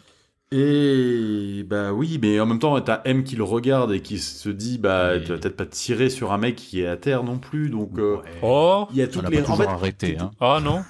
Non, non, on l'a jamais Je connu aussi miséricordieux. Notre Oui, ami James vrai. Bond. Oui. Mais tu vois, ouais, c'est. Oui, c'est vrai que là, il aurait pu se dire tiens, je, je vais, je, vais, je vais le tuer, et puis basta, on n'en parle plus. Mais tu... c'est pas James Bond non plus, donc tu sais que ça va pas arriver. Tu vois, il va pas la battre de sang-froid, enfin, pas, pas après tout ça, quoi. Hmm. Enfin, moi, j'y croyais absolument pas une seule seconde que, euh, enfin, euh, que euh, Blofeld est- pouvait, pouvait se faire Ouais. tuer sur le, sur le pont. Oui, quoi. et qui, oui, surtout que si tu fais revenir Blofeld, tu le fais pas revenir juste pour un film, malheureusement. Mais bien sûr que non. Non, mais voilà. Ouais, non. Tu Ouais. sais qu'il n'y a aucun risque qui, enfin, qui meurt là sur le pont. Enfin, c'est totalement débile. Euh, et donc là, dans un moment de, dans un élan, on va dire, de, de dramaturgie suprême, il décide de jeter son flingue dans la Tamise pour retrouver Madeleine. Et donc, le film, on pense qu'il va finir comme ça, mais en fait, t'as une dernière scène où, Oui. on- où, en fait, on retrouve Q dans son bureau comme ça, euh, en train de travailler. Et on voit juste que, bah, on avait vu au début du film qu'il était en train de, de remettre, euh, de remettre sur patte euh, la, l'Aston Martin DB5, La vraie. qui, avait Ah ouais. été dé- qui, a été, qui avait été défoncée à la fin de, de Skyfall. Absolument. Et donc, on se rend compte que, bah, il l'a, euh, enfin, James l'a récupéré. Mhm. Et ce plan final, donc, il est dans la voiture avec Madeleine. Il a ses, il est, il est, allez, on va le dire, il est sapé comme jamais. Mhm. Il a ses gants et il s'en va avec Madeleine et c'est ridicule. Et il part à la retraite Ouais. et abus de biens publics. Parce que cette voiture ne lui appartient pas. non mais c'est incroyable. Oui. Ah bah oui, c'est vrai. Alors ça dépend, est-ce qu'il l'a gagné euh, contre Abkarian et est-ce que c'est... Alors c'était pas la même en plus, mais bon, bref. Non, Euh, voilà, c'est encore- oui, bah alors ça, c'est un problème de continuité, problème de mais c'est autre chose. ouais, je sais pas. Mais tu finis ton film comme ça et bah je et, et alors pardon le je comprends pas cette volonté de finir ce- sur ce plan là. non, c'est Parce que tu t'enfermes dans... Parce que si t'es à cheval sur la continuité, autant les anciens ne se prenaient pas la tête par rapport à ça, parce que les films se terminaient avec James qui chopait la nana, et puis le film d'après, bah, on la voyait plus. Là, t'es sur un- ils sont sur un vrai travail de continuité, et bah, les scénaristes, à un moment, sont Ouais. quand même genre bien écrit euh, une... Enfin, une fin à la con pour pouvoir rebondir sur ça dans, dans No Time to Die. Bon oui, oui, No Time to Die. En fait, bah, c'est ça le problème, en fait, c'est que moi, ce qui m'inquiète vraiment, c'est No Time to Die. C'est-à-dire Oui, que... non, mais parlons un peu de No Time que- to Die. Faisons des, des, Le- des le pronos. Bon, Bah, eh, on aura le temps de le faire. Non, non, on Non, aura mais le comme le ça, faire non, mais en une 30 série, je secondes, comme plutôt. ça. Euh, il va faire quoi C'est Parce qu'on a le temps. devant c'est quoi C'est un mais- Hannibal Lecter qui donne des conseils depuis sa prison ou bah, j'ai un peu l'impression, Ah, surtout que peur. les photos qu'on a vues, il y avait un peu de ça, j'ai l'impression. Mais en fait, Ouais, Alors, ouais. j'avoue, et encore une fois, ça n'a rien à voir avec. C'est c'est pas du tout une question de aimer les assez doux ou pas. Mais honnêtement, je vois mal comment on peut faire ce film sans tuer les assez doux assez Ah, rapidement. mais c'était ma deuxième question. C'est au bout de combien de temps il se fait tuer? Ouais, ouais. Mais non, mais c'est vrai. Enfin, je, je, je vois pas. je- non, mais je vois pas comment tu peux continuer avec elle longtemps, en fait. Moi, je pense qu'elle meurt dans, je- dans, je- le- dans le pré-générique. bah, en tout cas, ça- En tout cas, on l'espère. Non, mais en fait, si tu veux, Euh. encore une fois, non, mais là, vraiment, c'est même pas contre les assez doux. C'est même, tu vois, je me dis. Co- Oui, oui, comment oui, tu peux scénaristiquement. Comment tu peux Oui, voilà, réintroduire un truc scénaristique. fort dans ce film, Bah dans oui, cette continuité, si Ouais, tu mais- tues pas les assez doux Ouais. rapidement. Et si tu veux que Bond revienne, il faut, oui, Ouais. il faut qu'il se passe un truc euh, Bah, ça. un- important avec elle. Parce que tant qu'elle, Ah oui, si elle est vivante, elle va vouloir qu'elle qu'il est là, il n'a pas de ouais, raison d'y retourner. oui, il va vouloir, qu'elle va, il va vouloir qu'elle- qu'elle- qu'il reste avec elle. Alors, peut-être que finalement, on va quand même, peut-être que gr- grâce à ça, peut-être qu'on peut avoir le vrai revenge movie qu'on n'a pas eu finalement dans Les Diamants sont éternels, qui aurait dû être le vrai film, si tu veux, ou Bond, Oui, oui, oui, je vois Ah. ce que tu veux dire. de Blofeld mais dans le il- service secret de Sa Majesté, qu'on pourrait Ouais, mais ça sera toujours moins fort. Ça sera toujours moins fort qu'en plus. D'ailleurs, la comparaison, elle est quand même. Elle est dite dans le film que. Euh... Qu'en fait, le, le- le grand amour de James Bond, c'est pas du tout Madeleine Swan, Oui, c'est vrai, c'est Vesper, Vesper Lynd. oui, c'est Donc en fait, euh, Ouais, oui, oui. c'est c'est- t'as pas lié en comparaison par rapport à, à ça. Moi, j'ai. Tu as Il y raison. aura moins de. Mais bon, Blofeld a un peu tué Vesper aussi. d'investissement émotionnel pour ça, quoi. Mais bon, Oui, mais oui. Toute façon, n'oublions pas que le Oui, méchant, c'est pas Blofeld. de Le méchant, avait- c'est Rami Malek. Pour moi, Quantum of Solace avait déjà foiré ça. Donc, euh, Mais le méchant, c'est Rami Malek hein, dans No euh, non. Donc, Oui, c'est vrai. Oui, c'est tout à fait Mais ça. il y a quand même Blofeld. Et les producteurs ont dit que c'était la plus grande menace à laquelle le James Bond n'aurait jamais dû faire face. Rami Malek, il dit Non. ça pour tous les depuis, films. depuis Hugo Oui, non, Drax. mais- Non, je rigole. On verra. hein. Euh, bon, bah ouais, mais moi, je, je, je voulais vous parler d'un truc sur ce film. Ce qui m'énerve le plus, en fait, c'est euh, effectivement le, la volonté de rassembler, enfin de, de mettre trop de continuité dans le film. Mm. Ah oui, Euh, Je pense, ma théorie, ce que je voulais dire tout à l'heure, c'est que euh, ils ont vu, enfin les producteurs de James. Bond ont vu le succès de Marvel en fait en de la MCU euh, et ont Ouais. voulu, ont voulu faire la même chose qu'eux en disant bah en fait on va, on va ra- tout rapprocher et tout mettre ensemble pour que en fait quand ce grand méchant arrive, ça soit le Thanos, on va dire d'une certaine manière C'est ça, c'est Thanos. de, Mhm. de, du- du- de l'univers de James Bond, sauf que ça ne marche absolument pas parce que la enfin, c'était pas prévu à la base. Et Marvel avait une approche assez euh, intelligente de dire bon bah on met, on mettra des petits des petits grains de riz puis à un moment si jamais ça ça prend pas bah ça prend pas mais au moins on aura mis des bases pour que pour construire un truc un peu plus solide derrière et, et tout- beaucoup beaucoup beaucoup de studios ont essayé de faire la même chose que Marvel euh, que ce soit DC que ce soit d'autres euh, studios qui ont voulu faire de leur propre franchise de leur propre cinématique universe et ça n'a pas marché parce qu'ils s'y- prennent à l'envers Mais en fait, et là, et, et moi, potentiellement, c'est, enfin, je trouve ça un peu dangereux pour James Bond, justement. Mais t'as raison, mais en fait, je crois d'ailleurs qu'il y a un vrai problème là-dessus, c'est que je pense que euh, James Bond, euh, surtout qu'en plus, enfin, le, le, le, le MCU, en fait, c'est trois films par an. Donc en fait, la continuité, Oui, la, ça, tu- donc, en fait, voilà. la continuité, en fait, elle existe aussi pour ça. Oui. C'est-à-dire que la continuité du MCU, elle marche parce que les films sortent les uns après les autres et qui se suivent assez Ouais. rapidement dans le temps. C'est une Les série. James. En fait, c'est une série, c'est une série télé, Oui, en fait. Et là, en fait, il y a un film tous les 3 ans, oui, tous les donc 4 en fait, ans. tous les bah, 3 ans, tous les 4 c'est- ans, ça marche pas. Tu peux pas se ans. permettre de faire ça, en fait. Oui, là, en plus, on arrive à 6 ans. Donc, si c'est un truc qui marche pas. Et, et pour moi, pour moi, un James Bond, en fait, de pouvoir se regarder comme ça, tu dois pas avoir vu tôt James Bond pour comprendre le James Bond que tu es en train de regarder. Donc, si C'est tu vrai. veux- Non, c'est clair. donc, Oui. si tu- quand tu regardes Spectre, du Non, coup, non, tu, non, vois, non, tu- euh, tu, tu- tu vas trouver. des- Franchement, quelqu'un qui découvre James Bond par Spectre ne comprend rien à ce qui se passe. Ah non. Tu, tu ne peux, Ah non, tu non, ne peux rien comprendre puisque déjà on te parle de trucs, tu, tu- on te parle de trucs qui se sont passés dans les épisodes précédents.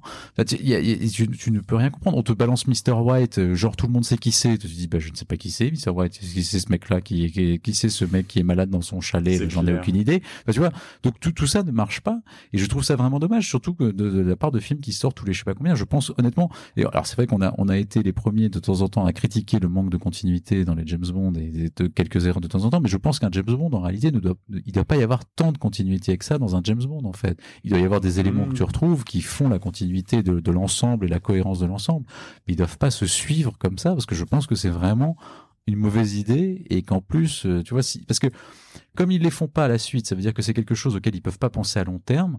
Donc si tu si tu n'y penses si tu ne penses pas ta continuité à long terme, de toute façon ça peut pas marcher. Donc et c'est la, et preuve en est, c'est que ce qu'ils ont fait ne marche pas. C'est sûr. Ouais, ouais.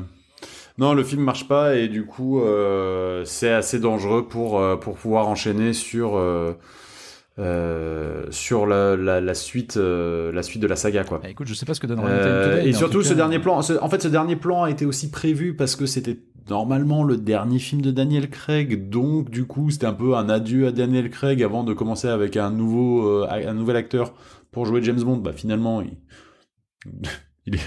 Daniel est un peu revenu sur ses propos. Il avait dit en interview, euh, vous referez un autre James Bond. Il a dit plutôt m'ouvrir les veines en, en- en cassant une bouteille en verre. Donc, il était assez remonté après, euh, après Spectre, quand même, mine de rien, parce que c'est quand même des tournages Ouais. euh, assez, euh, assez pesants. Mais bon, euh, à coût de quelques millions de dollars, il a pu, euh, il a pu revenir pour euh, notamment. Mais c'est vrai que dans le film, Mais dans Spectre, il est en pilote automatique, comme vous, comme vous l'avez dit, mais Ouais. pff, je trouve le Blofeld et Christophe Waltz tellement nuls, Léa Seydoux tellement nul aussi, et même Andrew Scott tellement inutile, que Daniel Craig est peut-être un des trucs qui, dérange le, qui me dérange le moins dans le film. Non, non, mais je, je- je suis d'accord Hmm. avec toi. Il est, il est pas, il est pas. En soi, il, il a, il a, il a pour lui, en plus d'avoir tellement installé son James Bond, que finalement, il est quand même dedans, même si, voilà, il, il a l'air un peu à l'économie Oui. de temps en temps. Mais oui, oui, t'as raison, il est quand même là. On est Et d'accord. tu te dis pas, et tu Mais- dis pas, euh, t'as pas envie que ce soit le dernier, Daniel Craig, tu dis pas comme Roger Moore à la Bah, fin, tu non, disais, attends, Bah, Voilà. si ça finit sur. bah, en même temps, la dernière. Ouais, mais bah, j'ai envie de te dire, la plupart du temps, euh, le dernier film d'un acteur de James Bond, il est souvent mauvais. hein. Non, moi je pense vrai, que No. Time to Die va être mauvais. Le Diamant sont éternels, euh, Dangereusement vôtre, Meurt un autre Oui, jour. c'est pas, t'es, t'es content de passer à autre chose après. Ouais, quoi. mais quand t'as vu Spec, tu t'es dit, oh, pff, bon, j'ai envie que Daniel Craig se casse. Moi, Non, tu c'est- t'es dit, j'espère qu'il va finir sur un truc mieux que ça. Oui, Ouais, peut-être. oui, oui, c'est Et vrai. rééquilibrer, son, rééquilibrer son ratio en espérant qu'il finisse Oui. sur 3-2, Ouais. 3-2, 3-2, donc 3 Trois bons films bons et et- 2 moins bien. c'est clair. En tout cas, ouais, c'est vrai que non, mais je suis d'accord que c'est quand même un peu inquiétant pour la suite. Mais c'est vrai qu'en en réalité, moi, j'attends, évidemment No Time to Die comme tout le monde. Mais c'est vrai qu'on a surtout envie finalement de savoir ce qui va se passer après, je trouve. Parce que tu dis, ok, bon, No Time Ouais, to c'est Die, ça. on C'est comprend. Ça la sera grosse con- question, ça sera elle est la là, quoi. conclusion de Craig. Il y aura un truc, ok, bon, à la limite. Bon, évidemment, on a envie qu'il soit bien, ok. Mais surtout, tu te dis derrière, qu'est-ce qu'ils vont, qu'est-ce qu'ils vont relancer? Comment ils vont relancer la machine? Comment ils vont faire? Parce que il y a eu des, il y a eu des grandes forces dans cette, dans cette, dans la version Craig. Il y a eu aussi des, des gros cassages de, enfin, des, des gros foutages de gueule et des gros trucs qui n'ont pas marché. Donc c'est, qu'est-ce que tu fais derrière? Et ça, ça va vraiment être hyper intéressant de, de voir ça. Et puis, je voulais quand même souligner un truc. C'est vrai qu'on n'en a pas parlé, mais euh, Daniel Craig est finalement l'acteur qui a incarné James Bond le plus longtemps. Oui. c'est vrai. Tout pas, à fait. pas sur le plus de films, Pas- pas mais sur- sur la non, non, pas sur le nombre de durée. films, mais sur la Sur durée. la plus ouais, ouais, bien durée. sûr. Ça fait déjà, donc ça fera 15 ans en fait qu'il il aura, Ouais, il a ça, incarné hein. James Bond 15 pendant ans. 15 ans. 15 ans et bah, 5 films en espérant que ça sorte cette année, euh, Ouais. en 2021. Mais c'est ouf quand même. hein. Euh, C'est, Mm. c'est, ouais, 15 ans, C'est c'est pas rien. Donc forcément, pour toute une génération, je pense que euh, tu, enfin, tu- plus, plus d'une génération d'ailleurs, euh, Daniel Craig sera leur James Oui. Bond. Mais Ouais. c'est parce qu'ils les font moins souvent. Alors que entre, alors Oui, que tu sûr, vois, sûr, euh, mais tu, tu, c'est fou. tu vois, Pierce Brosnan, c'est, euh, c'est, c'est quatre films en, en 7 ans. Ouais. Ouais, c'est ça. C'est beaucoup plus court Ouais, en fait. c'est quoi. ouf. C'est ouf. Bah, voilà. Ouais. Bon, et bah voilà, le- on, on a fermé le chapitre. euh, Spectre. Spe- Spectre. Spectre. Et bah avant de pouvoir faire le 25e numéro du Bond d'Arbour qui sortira, on l'espère maintenant en octobre 2021. Ouais, voilà, ouais, on a ouais. ça cette semaine malheureusement que le bah film allait être encore repoussé parce que c'est pas pas possible de rouvrir les, salles de cinéma actuellement à cause de la, la crise sanitaire et de pouvoir euh, que que que MGM s'en sorte financièrement en proposant ce film au cinéma. Donc voilà, encore repoussé de quelques mois. Euh, à la base, le film, donc euh, No Time to Die, devait sortir en novembre 2019 hein. Oui, c'est vrai. Ouais. Tu as raison. Ouais, ouais, ouais. et repoussé une première fois parce que euh, il y a eu donc euh, Daniel Craig qui s'est blessé pendant le tournage et puis après a été repoussé plusieurs fois à cause de, Du de- Covid. de la Covid. Non, mais cette fois, c'est la bonne, hein. Voilà. Ouais, allez, oui, on va ça. oui. allez, on se dire, Octobre, on va se dire va ça. Oui. Quand on nous avait annoncé que Fine, euh, que, bah, ouais, euh, que euh, Fast and Furious allait décaler d'un an, tout le monde a regardé en mode genre mais c'est n'importe quoi et en fait ils avaient Mhm. peut-être un Ouais. peu raison. Ouais, Et bah ouais. encore, tu vois, ça va être un peu ju- juin 2021, ça va être un peu un peu juste. hein. Oui, oui. Ah oui, alors c'est vrai que c'était c'était effectivement une semaine un peu compliquée. On a appris à la fois la à la fois donc le report de cette de la date de sortie et puis on a aussi appris le décès de de Rémi Julienne, euh, oui. qui est aussi donc un Le nouveau- cascadeur à la française. Voilà, un nouveau disparu du Bond à Harbour, mais donc un cascadeur, le cascadeur français, donc euh, connu pas que pour James Bond hein, d'ailleurs, mais qui a fait aussi un certain nombre de James Bond euh, et qui a fait quelques cascades assez mémorables de de, de, de ces de ces films-là. Donc voilà, évidemment encore encore un disparu de du Bond à Harbour et puis mort du Covid en plus. Donc du coup, bah voilà, le pauvre vieux, Ouais. c'est malheureux. Bah, avec 90 ans quand même, un belle vie. hein, Bah oui, c'est vrai que c'est quand tu vois tout ce qu'il a pu faire comme cascade où Mhm. il aurait failli mourir sans doute euh, plus d'une fois et puis il, Ouais. meurt, il meurt du Covid un peu connement mais bon ça malheureusement c'est triste c'est comme ça Voilà. voilà Et bah messieurs, est-ce qu'il serait pas l'heure de passer au dernier quiz. Ah. alors juste pour vous dire juste une dernière chose euh, même si alors évidemment on avait prévu à la base des contenus à vous fournir toutes les semaines jusqu'au mois d'avril puisque c'était ça enfin c'était 31 mars euh, la, sortie donc on avait prévu des choses. On voulait notamment faire un certain nombre de classements euh, de- sur toute la saga. On va vous les faire évidemment on va continuer à les faire. On va sûrement les faire tous les 15 jours je pense et plus toutes les semaines Voilà, parce on que va ça- peut-être espacer un on peu les, peu. diffusions pour essayer de, voilà on sait pas si on de pour- tenir jusqu'en octobre. non, quoi. alors voilà, on sait pas si on tiendra évidemment jusqu'en octobre, parce que l'idée c'est pas non plus ouais. de faire des trucs pour tirer sur la corde jusqu'au bout. Non. Voilà. Après, en attendant, on avait quand même encore quelques Mais idées voilà, on de choses à vous on proposer. réfléchit Donc, un peu le voilà, truc, On va continuer à réfléchir et à trouver des choses. Voilà, pour accompagner bon an mal an et continuer quand même à faire des choses jusqu'à la sortie, même si ça sera peut-être un tout petit peu moins régulier que ça ne l'a été jusqu'à aujourd'hui. C'est ça. Et donc maintenant le quiz. Le quiz. Et le quiz un peu spécial aujourd'hui parce que du coup, dernier film avant la coupure, avant, avant les vacances, euh, on a chacun préparé des questions pour les deux autres. Exactement. Donc cinq questions Donc, chacun. qui veut commencer? Cinq questions chacun. Qui veut commencer? Bah écoutez, comme vous voulez. Moi, je peux commencer si vous voulez. Vas-y. Allez, Alors, Fred commence contre. Donc, il va poser des questions à Manu. Manu et moi-même. Alors, c'est des questions de rapidité. Ah. Euh, en fait, j'ai décidé d'être aussi bête que les scénaristes de Spectre. Et donc, j'ai décidé en fait de vous chercher des connexions improbables. Oh putain. Donc, de trouver en Oh fait là, des films où euh, finalement des acteurs de, de- de la période Craig partagent l'affiche même s'ils n'ont rien à voir avec James Bond. Voilà. D'accord. Alors, par exemple, si je vous dis, est-ce que vous êtes capable de me sortir un film qui réunit à la fois Daniel Craig, Mathieu Amalric et Michael Lonsdale qui jouait Hugo Drax dans Moonraker Munich. Ah, Absolument. Absolument, là, c'est Munich, de. Steven Spielberg. Tout Eh à oui. fait. Bravo, Dans le lequel- point pour Manu. Yes. Point pour Manu, tout à fait. Voilà. Alors, il y a eu un autre film en 2015 qui a réuni Léa Seydoux, Ben Whishaw et Rachel Weisz, qui se trouve être l'ex de Sam Mendes et l'actuelle femme de Daniel Craig. Quel est ce film Euh, Ah, Léa merde. Ben Whishaw, Rachel Weisz? Hum, hum, hum. En 2015. Je sais pas, je l'ai pas du, je l'ai pas du tout. attendez, Oh, en 2015. euh, qu'est-ce que ça peut être? Tant Léa Seydoux. Dans quoi elle joue Léa Seydoux euh, Rachel Weisz, c'est c'est pas une histoire avec euh, un voyage dans le temps ou un truc comme ça? Non. Merde, j'ai rien. Euh, Thomas Roland Non, c'est c'est un film qui dont le titre est un crustacé. Ah, The Lobster The Lobster, absolument. Ah oui, Eh oui. De C'est vrai, de bravo. Yorgos Lantimos, absolument. Eh qui oui. est The Ah, très bien en plus ce film. Ouais, Absolument. complètement zappé qu'il sortait en 2015. ouais. Eh oui. Moi, j'ai complètement oublié qu'il y avait eu zappé. Seydoux dans le film. Oui, c'est ça aussi. assez ouais. doux dans le film, absolument. Mais oui, oui. Ah ouais, pas Alors. mal. Petit autre, euh, petit autre truc. Ben Whishaw et Christophe Valls ont tous les deux joué dans un film d'un gars qui est très pote avec un autre gars qui a joué Q dans la saga James Bond. Quoi? Qu'est-ce qu'il faut trouver, le gars ou le film? Faut trouver le film. Attends, Faut trouver le film. attends, pas. De l'eau pour les éléphants Il a... Attends, tu peux me la refaire parce que rien. Ben Whishaw et, Christ- Ben et Christophe Waltz ont joué dans un film qui a été tourné par un film, par un, act- par un réalisateur, pardon, qui est très pote avec un acteur Terry qui a Gilliam. joué Q dans la saga. Terry Gilliam. Terry Gilliam, ouais, ça je l'ai. Voilà. De l'eau pour les éléphants, c'est un film de Terry Gilliam, ça? Brésil Non, Euh, c'est pas le plus connu de Terry Gilliam, hein, on est d'accord. L'imaginarium du docteur Et Parnassus Non, non, non, non, non. Il n'y a, pas- y a merde. pas Christophe Waltz dans ce film. Euh... Bah, c'est le, c'est Christophe Waltz qui joue le rôle principal hein, dans ce film.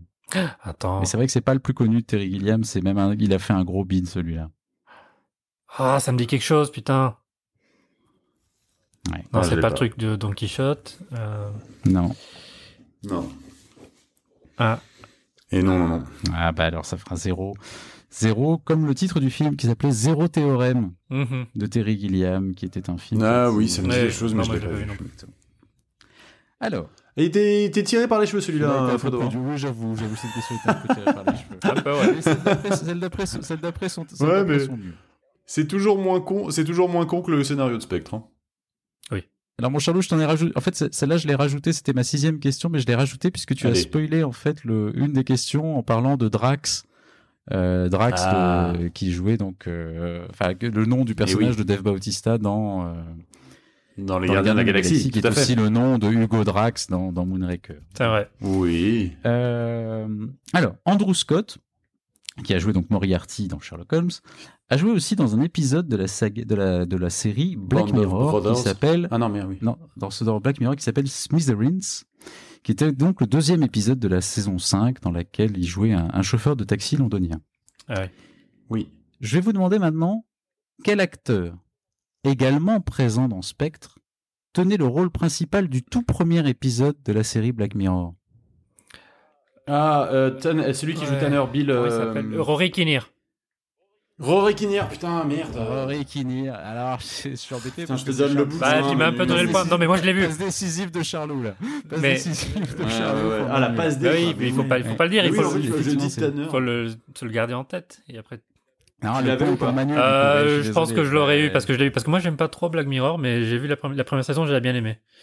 Et je me souviens de ça m'avait marqué le, Effectivement. le, le premier. Et donc, c'était Rory Kinnear qui jouait ce, Ouais, ce ouais, Premier ouais, ministre ouais, forcé de faire l'amour euh, à Un une cochon. truie. Ouais. Toujours moins bête que le scénario de Spectre.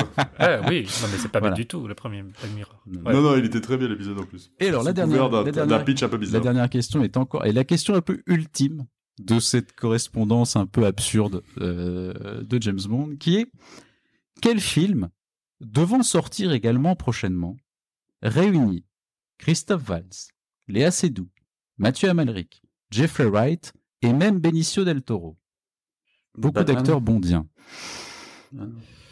C'est pas de Batman? Non. Merde. Qu'est-ce que ça peut être ce film? Un film qu'on attend, c'est un, un film assez attendu, l'année, enfin, qui devrait sortir, qui, qui aurait peut-être déjà dû sortir, je sais pas, mais del Toro. Un fi- J'en ai aucune West Side. Story? Euh, Quel film attend-on? Moi, Je j'entends sais plus les plus, Star Wars. Si plus, c'est un Star Wars, ça 2021, on compte est- pas. Moi, je Ah non, non, alors non, je veux dire un truc, c'est un film vraiment qu'on attend, ça, ça risque d'être un très bon film. Plutôt même un film genre... Ah, euh, film, The euh, French Dispatch. The French Dispatch de Ah, Wes Anderson. le, Eh oui. Wes Anderson, le prochain mais Wes oui, Anderson. Mais oui, mais Qui, oui, réunit, oh là qui réunira effectivement Christophe Valls, Léa Seydoux, Mathieu Amalric, Jeffrey Wright et Benicio del Toro. Donc que des acteurs qui ont tourné dans James Bond et quasiment que des gens de l'ère Craig à part Benicio Bravo. del Toro, effectivement. Bravo, oui. bravo. Et donc on est sur un 4-0 pour Manu là. Eh Ouais, ouais, ouais, 4-0, Ouais. il se reprend Ah, le bah, Manu. oui, Et donc, attends, je... Et c'est à moi, et je vais... vous savez quoi, je vais reprendre la main, du coup, Très bien. pour vous proposer mes questions. Euh, Fred et Manu, tête à tête, attention. Je sais pas combien de questions j'ai, mais j'en ai peut-être un peu plus que Ah 5. la vache. On va voir, on va, je vais m'arrêter à 5, on Ah va non, voir mais, il comment faut- ça se oui, mais on est obligé de s'arrêter à ça. Oui, il faut que ça soit égal. Oui, oui, ça vous avez, égal. vous, avez, vous avez Eh oui, raison. sinon ça n'ira pas. Je m'arrêterai à 5. Alors, Monica Bellucci joue une Bond Girl. Elle était pressentie pour jouer par Escarver, dont on l'avait dit pour Demain ne meurt jamais. Et pas la question, calmez-vous messieurs. Ok. C'est seulement la troisième fois en 53 ans et 24 films que la Bond Girl est plus vieille que l'acteur incarnant James Bond. Quels sont les deux Diana Rigg. Il y a Honor Blackman et Diana Rigg. Alors, j'ai un point pour Manu et un point pour Fredo, du coup. Ouais. Ouais.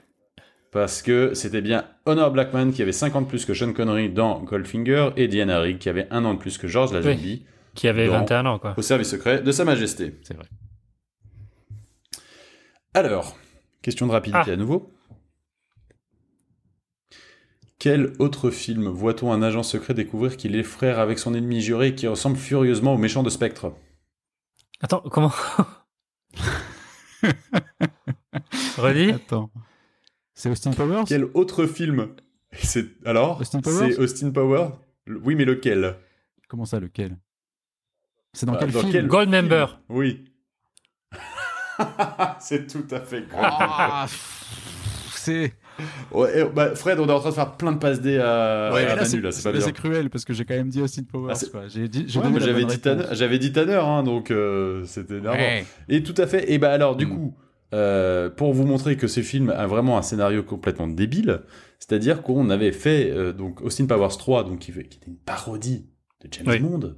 Euh, on apprenait dans le troisième que Le docteur d'enfer. enfin, était- Austin Powers et Docteur d'enfer étaient frères en fait à la naissance. Je me souvenais plus de ça. Et que, et que d'ailleurs, le père donc de d'Austin Powers dans le film qui s'appelait, qui était joué par Michael Caine, avait une relation un peu conflictuelle avec, avec son fils euh, Austin Powers.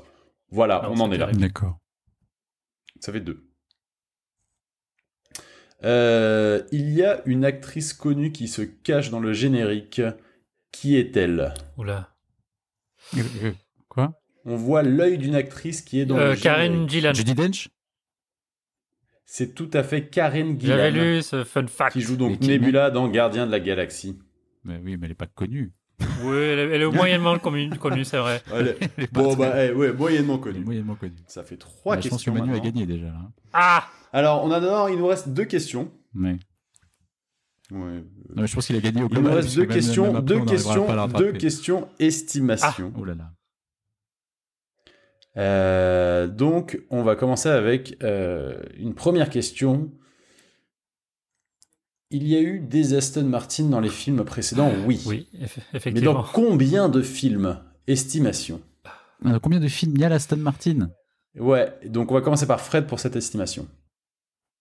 Alors, on va dire 9.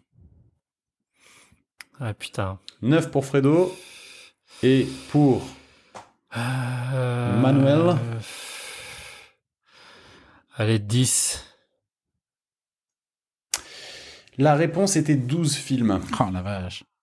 Voilà. Euh, donc pour euh, vous les faire dans l'ordre, il y avait Goldfinger, Opération Tonnerre, GoldenEye, Demain ne meurt jamais, euh, Casino Royale, euh, Les Diamants sont éternels mais très brièvement, Au service secret de Sa Majesté, euh, Tuer n'est pas joué, tu, tu, tu, tu, tu, Meurs un autre jour, et Quantum of Solace. Très bien. Voilà. Et donc la deuxième question estimation est la suivante. Ah. Alors on a dit donc il y a donc une très grosse explosion de la base de Blofeld à un moment dans le film. Euh, D'ailleurs, il a eu un record de la plus grosse explosion jamais faite pour un Ouais. film. Pouvez-vous, messieurs, me dire combien de litres de kérosène ont été utilisés pour cette explosion? Euh, On commence par. J'en sais rien, moi. Mais oui, c'est ça qui est drôle. Combien de litres de C'est kérosène ça. Euh... 5000 litres. Je sais pas, je sais même pas ce Voilà. que ça vaut, 5000 litres. J'adore cette question. C'est bien parce que je ne saurais même pas dire. Combien t'as dit, Manu? 5000. 5000 litres. C'est beaucoup, non? Écoutez, je, je crois que je vais dire 6000 litres. Ah merde. Bah la réponse. Sachez, il y a un tout pile. Non, je rigole.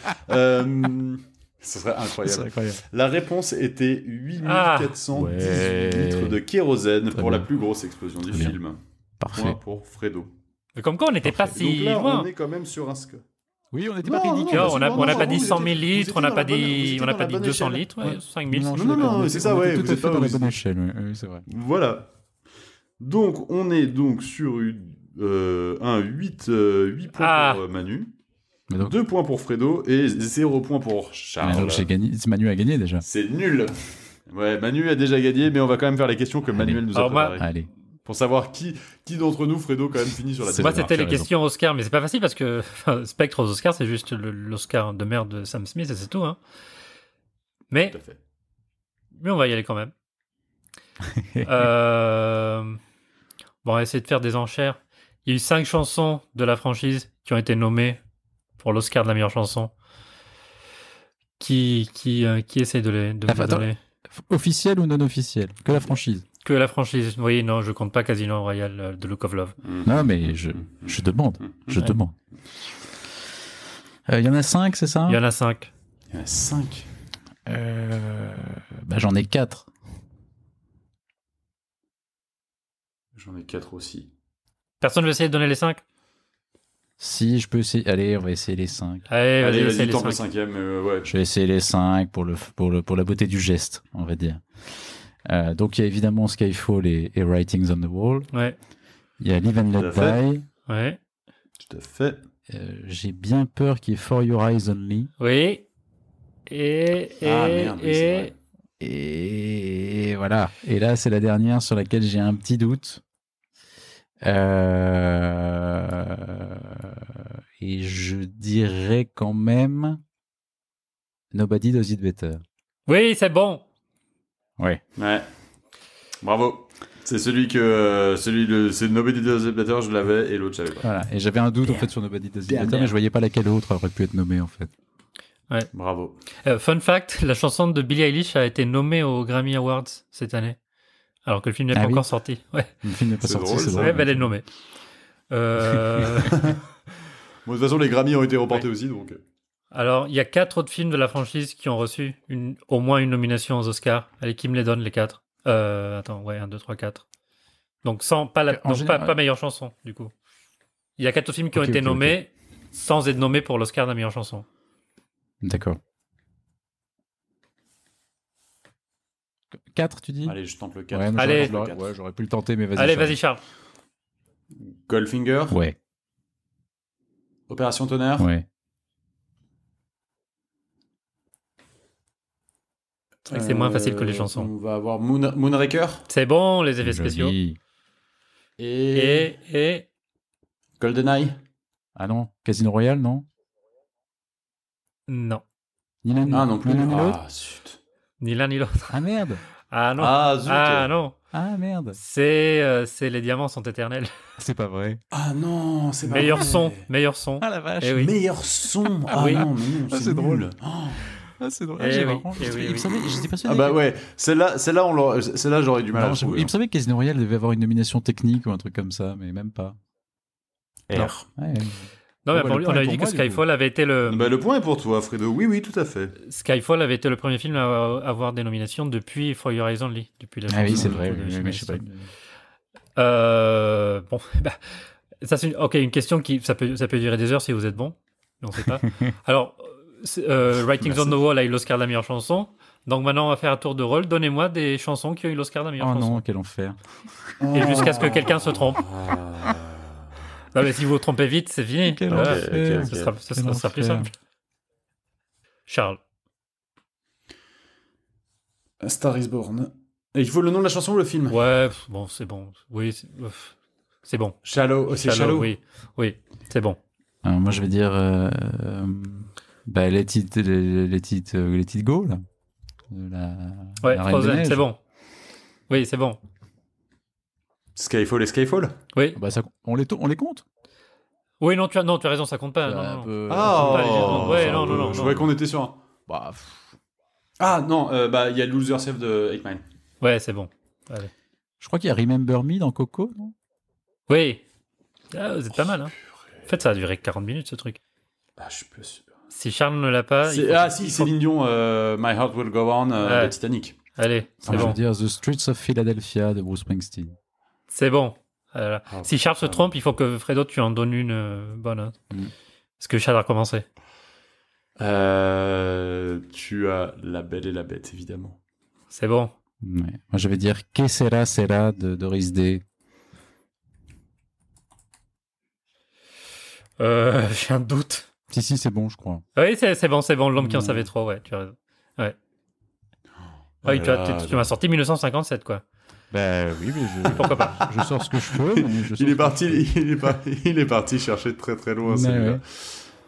Euh, oh là là, je suis emmerdé. Allez, je j'abdique. Ouais, mais il faut que Fredo en donne une, sinon. I just Sinon, call vous êtes to tous les you de Stevie Wonder pour The Woman C'est bon. Red. Victoire. Oh sinon, Moon, vrai, Moon- ça. Moon River. Euh, Shaft. Mais oui, hein, mais, Shaft, non, mais il y en a plein, mais oui, mais je sais qu'il y en a plein, mais ça me revenait pas, c'est bon, ça va, vrai. wow, oui. ah. C'est vrai. euh, Flash, euh, Flashdance. Flashdance. Oui, Flashdance. Même euh, The Time of Euh, My Life, non A été aussi Ouais, meilleure chanson, non? dans les années Ah 80, oui, il y a des trucs hyper Oh, connus. Take My. Breath Away. Euh, Say You ouais, Say Me, euh, de... Say You Say Me, Up Where We Belong ouais, il y en a aussi. plein, ouais, c'est ça. Fame. Ah oui, bravo. Et la meilleure de toutes, I'm Easy de Nashville. Chef-d'œuvre. D'accord. Ah oui, c'est vrai. Alors, Spectre sort en 2015. Qui a eu l'Oscar du meilleur film l'année de Spectre? Question de rapidité.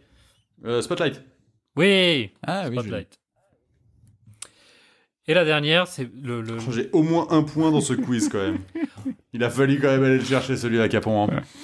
Moi, j'ai j'ai que deux personnes en tête, mais on va voir si vous les avez.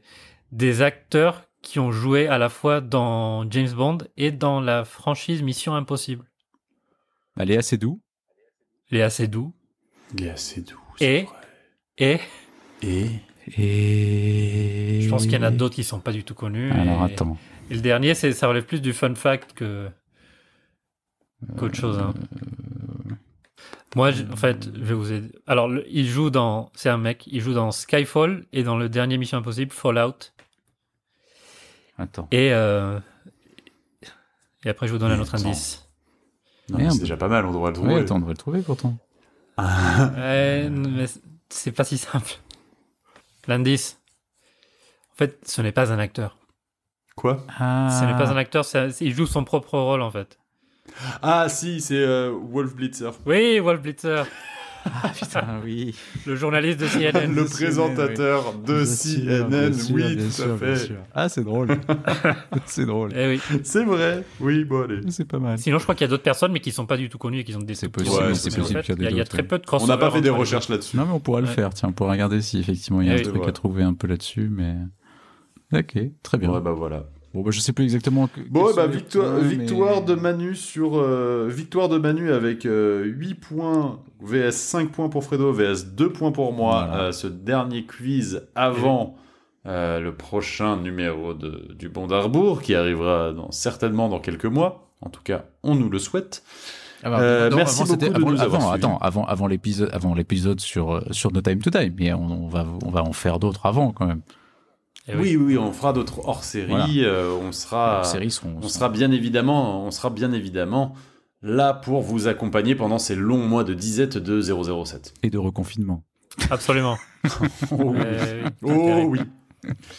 Voilà. euh, bah, merci beaucoup de nous avoir suivis. Merci messieurs pour ce podcast. Bah, merci Euh, tout cas pouvez déjà nous pour, cette- pour, retrouver. voilà, pour tous ces beaux épisodes et déjà voilà on est quand même arrivé vrai. au bout de la franchise quand même malgré tout jusqu'à. C'est vrai, C'est on quand même a fait- incroyable hein, ce on- qu'on a fait. S'est, on s'est lancé, on s'est lancé au mois de, de juillet sur, sur ce projet. euh, Ouais. Ouais. On en a enregistré 7 d'un coup, et puis après, ça a été, euh, ça a été tout au long de l'année euh, se retrouver pour enregistrer ce numéro. Ça a été un vrai plaisir Ouais. euh, pour moi et j'espère pour vous aussi de, de continuer ce, ce projet. Donc merci à, merci à vous, messieurs. Merci à ceux qui nous écoutent. Ça nous fait vraiment extrêmement plaisir.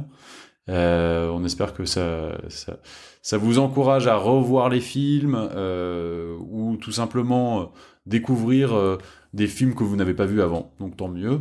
Et euh, n'hésitez pas à nous euh, envoyer un petit message d'ailleurs toujours si jamais euh, vous voulez participer à cet épisode un peu spécial des auditeurs euh, qu'on va essayer de mettre en Ouais. boîte euh, prochainement Exactement. ou euh, avec votre déclaration d'amour à James Bond, à quel acteur est votre préféré. En fait, votre petit message coup de cœur sur James Bond, vous Ouais, si- pouvez l'envoyer par écrit ou euh, par MP3 à bondarbour@gmail.com euh, et on préparera ça. Exactement. Voilà, bah écoutez, Eh oui. merci, merci les amis, effectivement, pour tous ces épisodes. Merci pour les épisodes passés et évidemment les épisodes à venir. Et puis merci pour votre écoute à tous et, et à très vite. Yes. À bientôt, très, les très amis. vite. À bientôt, ciao. Ciao.